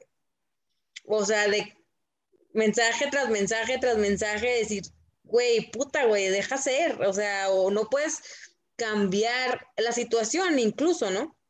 Hace mucho que solté como la, el control, bueno, no hace mucho, pero solté un poco el control en cuanto a situaciones. No sé si aquí también aplique esa parte de aceptar lo que pase sin, porque no lo puedes controlar. Muchas veces yo tenía esa pinche afán de controlar, ¿no? Es que el uno es controlador. Que todo sale como yo planeo y, híjole, y no me sale, es un pedo, güey, o sea. Ojo, es que lo estás diciendo con otras palabras. ¿Qué implica soltar el control? Aceptación. Aceptar, 100%. O sea, ¿Qué se opone a la aceptación? El autocontrol y el control de las cosas. El uno tiene que trabajar mucho con el control, totalmente. No lo había dicho, pero sí es una frase del uno. Eh, mm. muy, muy desarmónico, que aquí lo vemos, aquí se te aspecta muy en desarmónico. O sea, el hecho de que esté ahí abajo quiere decir que está muy en desarmónico. Sí, quiere decir que se te va a manifestar, que a ti lo que se te va a manifestar es el, el autocontrol o el querer controlar las cosas, que se te invita a la, soltar, aceptación. Oye, pero ¿qué, qué pedo? O sea, con esa configuración tan complicada, o sea, y luego, a ver, o sea, el, el uno habla un poco, habla, un, bueno, de la aceptación del, del control, pero también la parte esta de soledad, ¿no? De estar con uno mismo, por ejemplo. Pero luego, ¿qué pedo el dos, que son los vínculos? O sea, Ay, no. Ok, es que, ok, ah, para. Sí, es, digo que es confuso y por eso, se, por eso hacemos varias sesiones para que no se confunda con terapia, para poder entender a profundidad. Eh, la esencia del uno. Una cosa es cómo se manifiesta con los vínculos, pero ¿qué viene a aprender? A confiar. La esencia del dos, ¿verdad? Del dos. a confiar. Y el uno cómo se manifiesta o en dónde se manifiesta, en no querer algo, o sea, querer estar solo, independencia, va, va, va, ¿qué viene a aprender? Perderle el miedo a quedarse solo, autenticidad. O sea, si te fijas, es una cosa es dónde se manifiestan, pero cuál es el proceso evolutivo, ¿Qué te invitan, te invitan a temas más específicos que no se contraponen, que sumados es un ganar-ganar. Ya. Si yo le pierdo el miedo a quedarme solo y confío, además le sumo porque lo traigo como tema, entonces ya voy encontrando mi combo de sugerencias, que no es una. Una es en una posición y, y, de repente se manifiesta en cierta etapa del tiempo o en cierto año o en ciertos meses, se me manifiesta mucho esto. Ah, porque aquí todavía no lo traes integrado y el tiempo es el que está dictando qué áreas de la vida tienes o te propone trabajar más en este momento. Porque obviamente, claro, son muchos datos, son muchas enseñanzas, es todo un mundo de información, no todo lo vamos a trabajar al mismo tiempo. Entonces, ahora sí que valga la redundancia, el tiempo nos ayuda a entender en este año que te invitan a integrar, en este año que se te va a presentar, en este año que puede pasar. Por eso ahí es donde yo entro a la lectura del tiempo, tratando de evitar un poquito la predicción que a veces no se puede, es en esta etapa del tiempo se te va a enseñar o vas a integrar esto. Por último, ¿qué tenemos? Pues el atorón más fuerte que es la sombra, que la sombra está directamente relacionado con el conocimiento, es el estratega, es el principio de la espiritualidad, pero se queda atorado en qué? En el saber. Estando ahí, indica fuertemente el, el, el inconsciente de Luisa, dice, es que yo no sé. No es que yo no sé, déjame te recomiendo a quien ya sabe. Espérame, déjame estudiar otro cursito, déjame me preparo más. Y es una y hay una anulación perpetua por creer que no se sabe. El 7 tiene que entender que lo que sabe ya es suficiente, no lo puede saber todo. Y en esa posición puede causar, o sea, ¿tienes insomnio o problemas para dormir? Antidepresivos o de adicciones. El 7 ahí puede, eh, hay mucha tendencia, más si estuviera relacionado con un 11 abajo, tú lo tienes en la línea central, no lo tienes abajo, o con un 4. Como no hay uno y un, mira, uno, dos y tres, ¿hay algo de tu cuerpo que no te guste? Sí. ¿Tienes, una tendencia? Con lo de mi cuerpo, siempre, ¿Tienes una tendencia a algo de tu cuerpo? Desde ahí hay una no aceptación. Sí, desde de la autenticidad. Desde ahí ya tenemos... he trabajado desde niña, güey. De hecho, por eso estudié nutrición, güey. Claro. Este, pero regresando al 7, hay una anulación. ¿En qué sentido? En el yo no sé te estás llenando mucho de conocimientos y esto va a pasar a lo largo de tu vida. Y vuelvo a lo mismo, cuando entres a la etapa 7 se puede detonar más, porque se va a topar 7 con el 7. ¿Cuándo pudiera equilibrarse este 7? En esta etapa. ¿Qué se les recomienda mucho? El 7 se llena, Acuérdate en la fábula que hicimos, uno, dos, tres. Cuando llega el 7, el 7 se llena de información. ¿Cuándo se me deschaveta? ¿Cuándo se me vuelve loco? ¿Cuándo se pone con antidepresivos o con drogas o con adicciones? Cuando lo deja aquí. ¿Cuál es el siguiente paso del 7? Sacarlo. Por eso el 7 es el número de los maestros, conferencistas, podcast. ¿Por qué? Porque la misión es de todo lo que yo me llene y de toda la información que yo tengo. Si yo no la comparto, yo me vuelvo loco. Tienes tendencia o tienes aspectado a la escritura. Puede ser un, mira, la escritura puede ser de manuales o inventarme algo que sirva de estructura para liberar a las personas, pero lo tienes muy atorado. Pero si lo potencializas al infinito y ya más allá, a lo mejor has tenido la inquietud de escribir, pero te anulas. ¿Por qué? Porque a lo mejor sientes que lo que vas a escribir no funciona. No. Ahí está. Pero es una no, porque no sé, ahí está. Simón. Puedes agarrar, aquí que te recomendaría, a lo mejor mete a tu estructura y a tu agenda, aunque no tengas nada en la cabeza, los lunes a las 7 de la noche voy a escribir. Pum, 7, 8 de la noche. Lunes.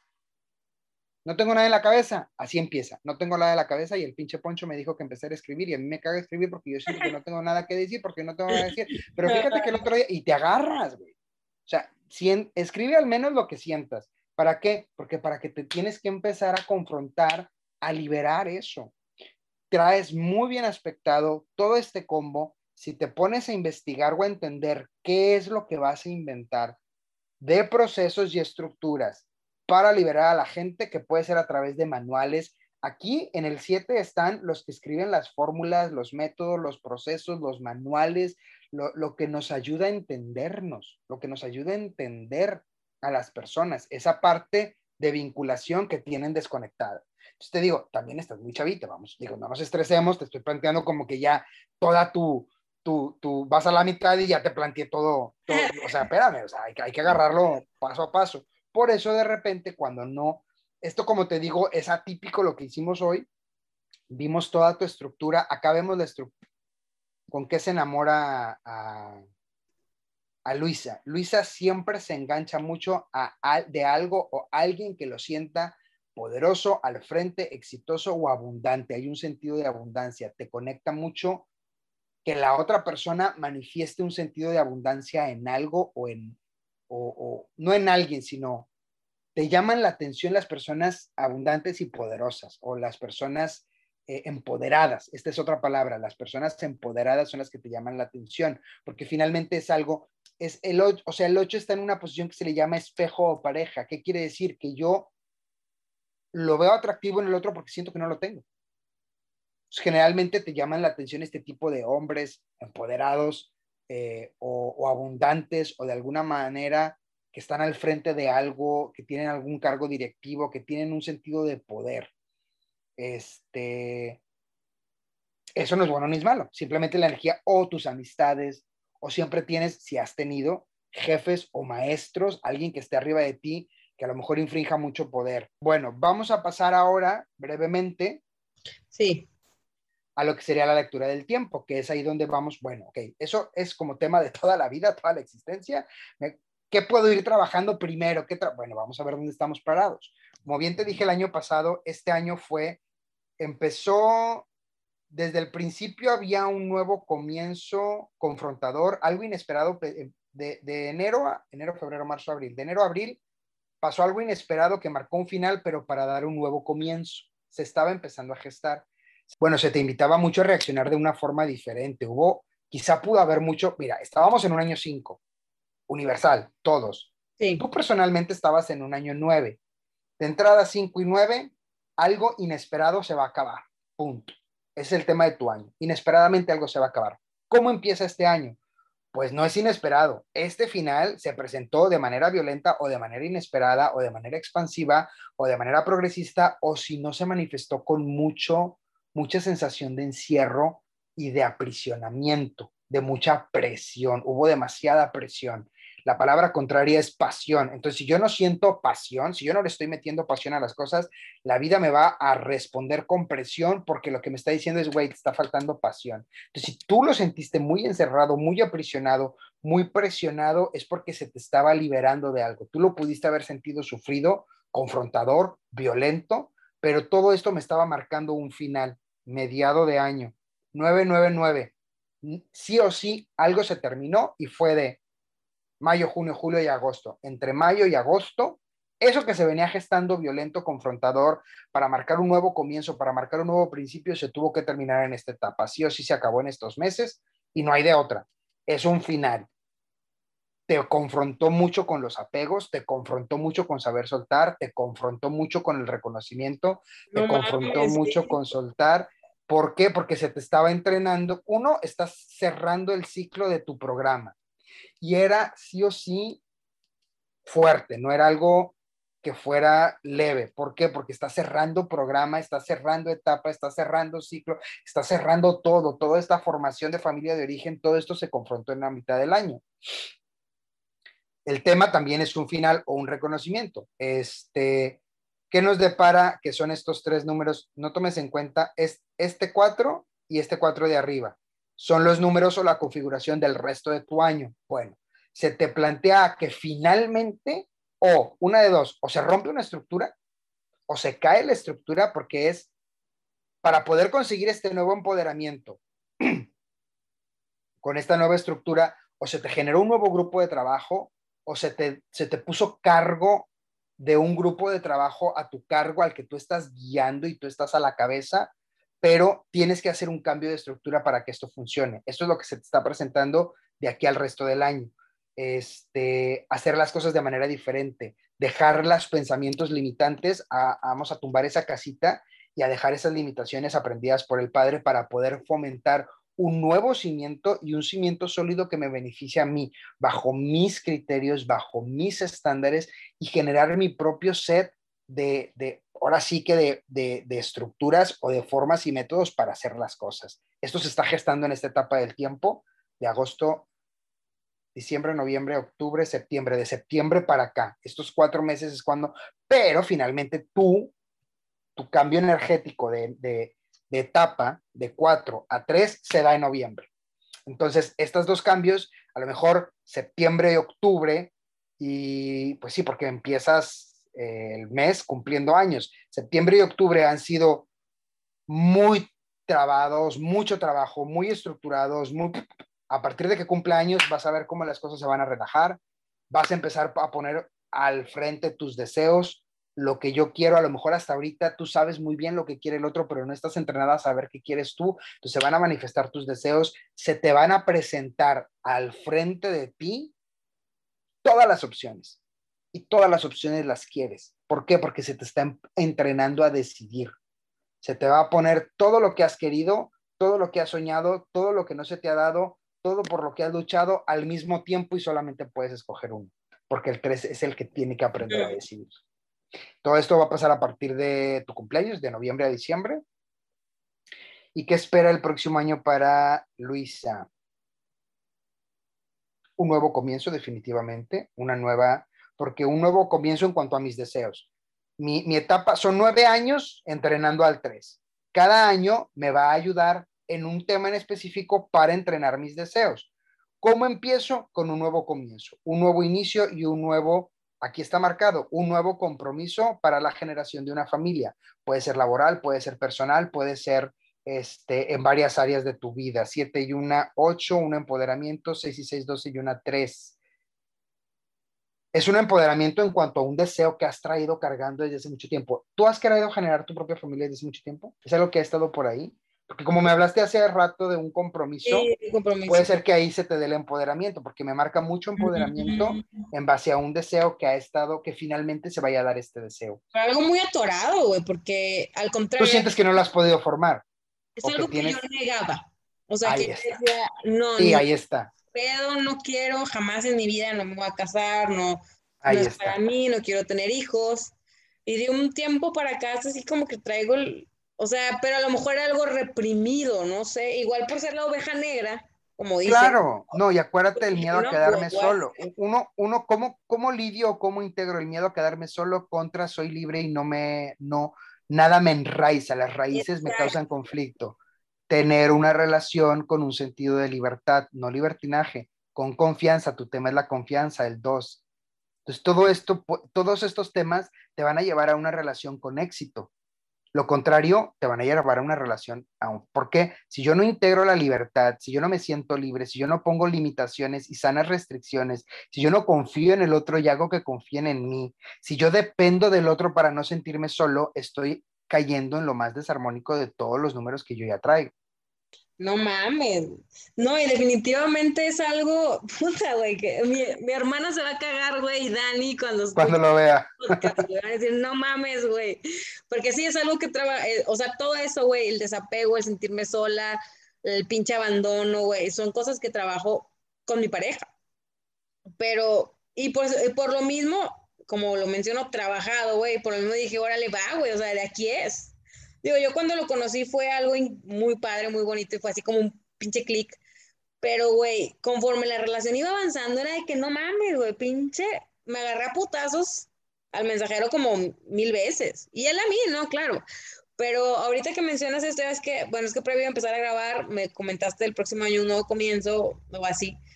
Te dije, puta, güey, pues estamos gestando esto, ¿no? El compromiso, Ahora, cosa que yo le sacaba mucho, güey. Al compromiso que digo, puede ser una etapa, puede ser para toda la vida, eso.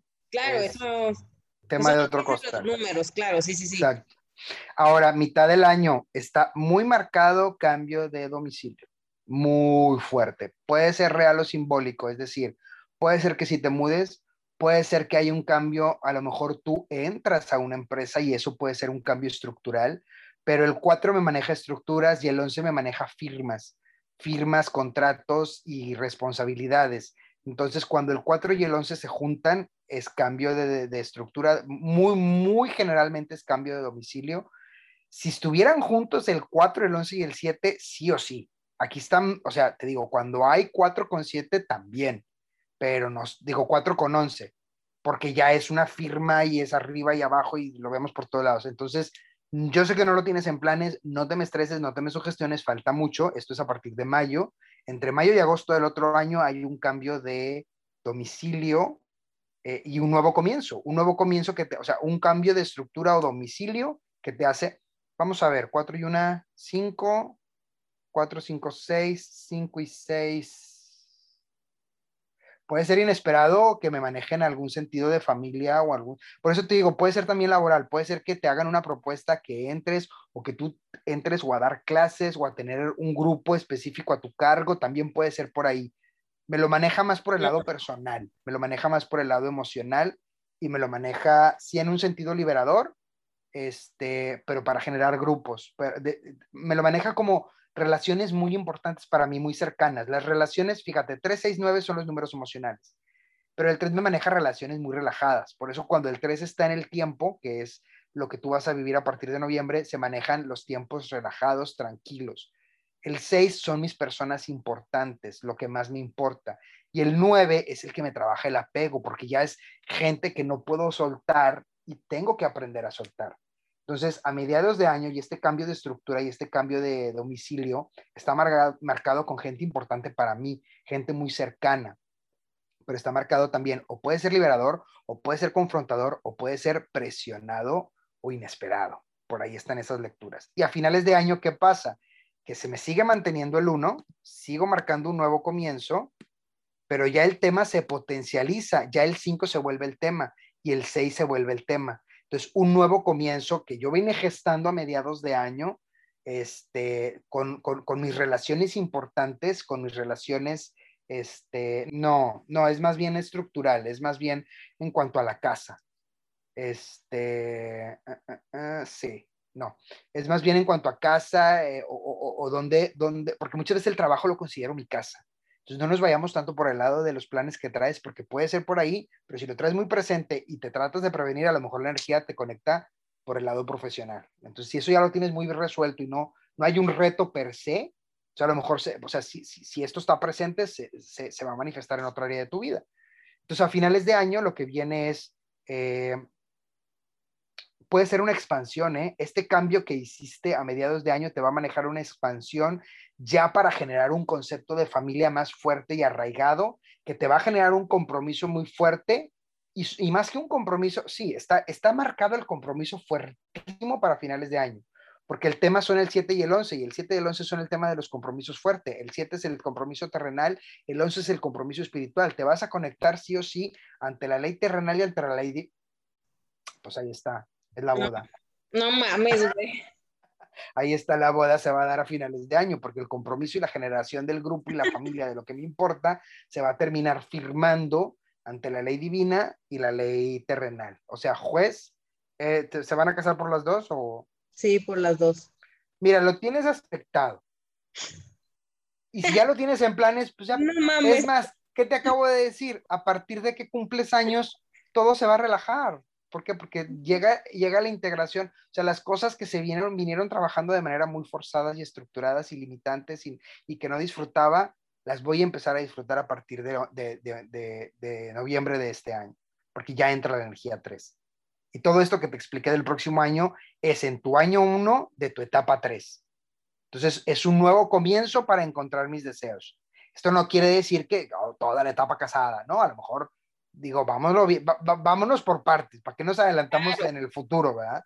Pero por lo pronto, eso es a, grandes rasgos lectura del tiempo anual este, y sirve para ir proyectando a la gente en este sentido. Te claro, o sea, para que la gente vea lo cagadísimo que es la numerología.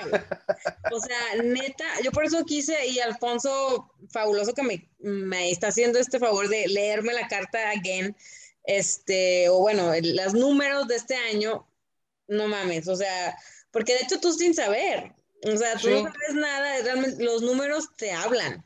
Ahora, Pasa también, puede ser sin saber, pero también, porque luego mucha gente dice, ah, es que ahí está el truco. No es que haya truco, pero yo veo números y yo veo frases, yo veo tendencias. Como les dije en la, la fábula, el número a mí me dice, un número tiene un trabajo en específico. Cuando yo lo conecto en esencia, en tiempo o en alma o lo que sea, pues por ahí le vamos escarbando, pero también sirve de mucho la información del consultante porque, ah, si tú ya estás, o sea, si tú me traes esta información y yo lo conecto, pues yo ya puedo hacer una lectura más específica. Y se trata, sí, de acomodar las frases y de acomodar lo que ya me dice la numerología con lo que ya traes. Pero finalmente te digo, es un trabajo en equipo. Yo puedo empezar a predecir y a decir, y lo que, pero si, si, si no lo, si no lo, ahora sí que si no vinculamos, si no agarramos la confianza de trabajarlo entre los dos, pues me van a dejar a mí toda la responsabilidad y tampoco se trata de eso, se trata de... No, claro, o sea, por ejemplo, para mí es muy chingón porque, pues yo te digo, ya sabes que sí, el plan es este y este, y tú me dices, no mames, güey, es que ya está ahí, o sea, claro, es compromiso sí o sí, y de alguna manera a ti como consultante te da esa herramienta de decir, güey, a huevo, si es por ahí, o sea, no es casual es que la decisión se haya tomado para el próximo año, no es casual, no. Ahora, ojo, porque también ya tienes el plan de boda, no te quiero estresar, no lo veo como tal en los otros, las otras veces, pero a lo mejor como la boda ya la tenías planeada y al final de año, más que un compromiso, o sea, si esto ya lo tenías planeado y ya salió aquí, cuando se junta el 7 con el 6, que es lo que yo al final, veo al final del año, un compromiso real en construcción de familia, que es que la familia crece. A lo mejor ahí, sin darte cuenta, cae la noticia. Ah, no estaba planeado, pero cayó. ¿Por qué? Porque tengo el 5. No estaba en mis planes, llegó inesperado, bebé. Ah, la madre. Lo dejamos en el tintero. Cuídate, porque así, así, le, así le dije a mi amiga, no, no están mis planes, ni yo, mi trabajo, mi pareja, nada. Y yo, cuídate, si yo sí embarazo seguro para esta fecha. Allá sí estaba seguro, aquí no. Aquí es probable, pero no es seguro. Y me habla en mayo, Poncho, estoy embarazada. Pues le estoy diciendo, hombre. O sea, ¿para qué sirve esto? Ok, la energía, los números me invitan a que mi familia crezca, pero ahorita tengo otros planes. Entonces me cuido no para no hacer lo que al futuro sí voy a lograr hacer, que es tener familia, pero por lo pronto me concentro en otras áreas que voy a potencializar. ¿Me explico? No, claro, aparte a mí me ayuda mucho todo lo que me dices, esta radiografía personal, porque el decir, ok, es un compromiso, como bien dijiste, espiritual ante el mortal lo que sea, y ya conociendo yo mis pinches sombras y lo que vengo a trabajar, me refuerza que, güey, a huevo todo lo que tengo que hacer diario y cada vez que me tropiezo y que vuelvo a lo mismo y que, y que me estreso y que no confío y que ya sentí que ya valió madre y que luego me siento que no valgo un pepino y, ay, no, o sea, todo tal cual me lo estás describiendo y qué chingón porque así lo puedo trabajar, güey, porque ya sé que son las patas por las que cogeo, final de cuentas. Esto, es nada más una probada para que se den una idea que, en verdad, gracias, gracias Alfonso, que se te multiplique esto.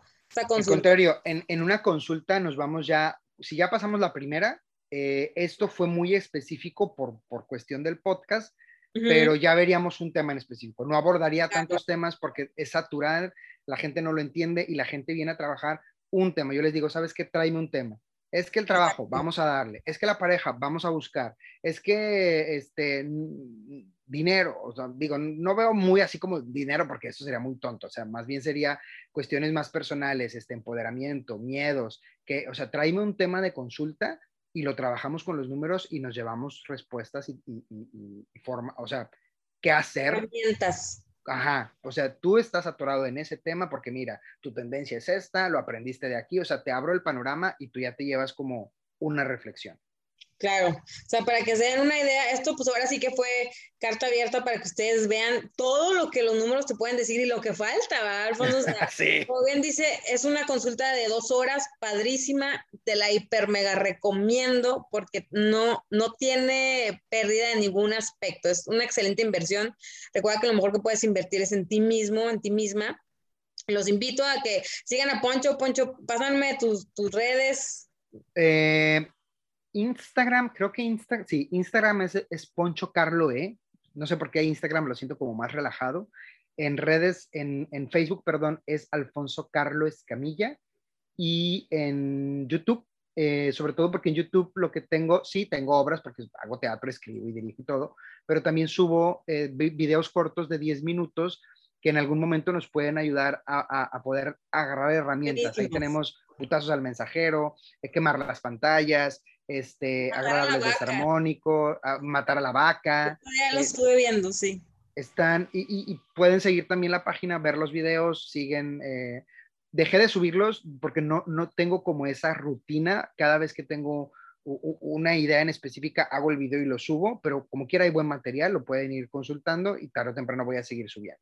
Entonces, eh, YouTube, eh, Alfonso Carlos Escamilla, YouTube y Facebook, Alfonso Carlos Escamilla, eh, y Instagram Poncho Carlo E.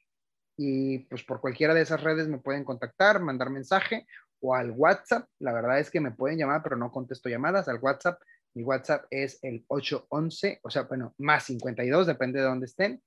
811-528-9501. Eh, Perfecto. Muchísimas gracias, en verdad. Anímense, se los recomiendo. Eh, y ya se dieron cuenta, neta está increíblemente fregoncísimo y te ayuda muchísimo a que te des una idea de qué hacer, que te entiendas un poquito más, porque eso es súper importante, no te culpes para que empieces a tomar ahora sí que... Oye, ni a ti ni al mensajero. Exacto, exacto.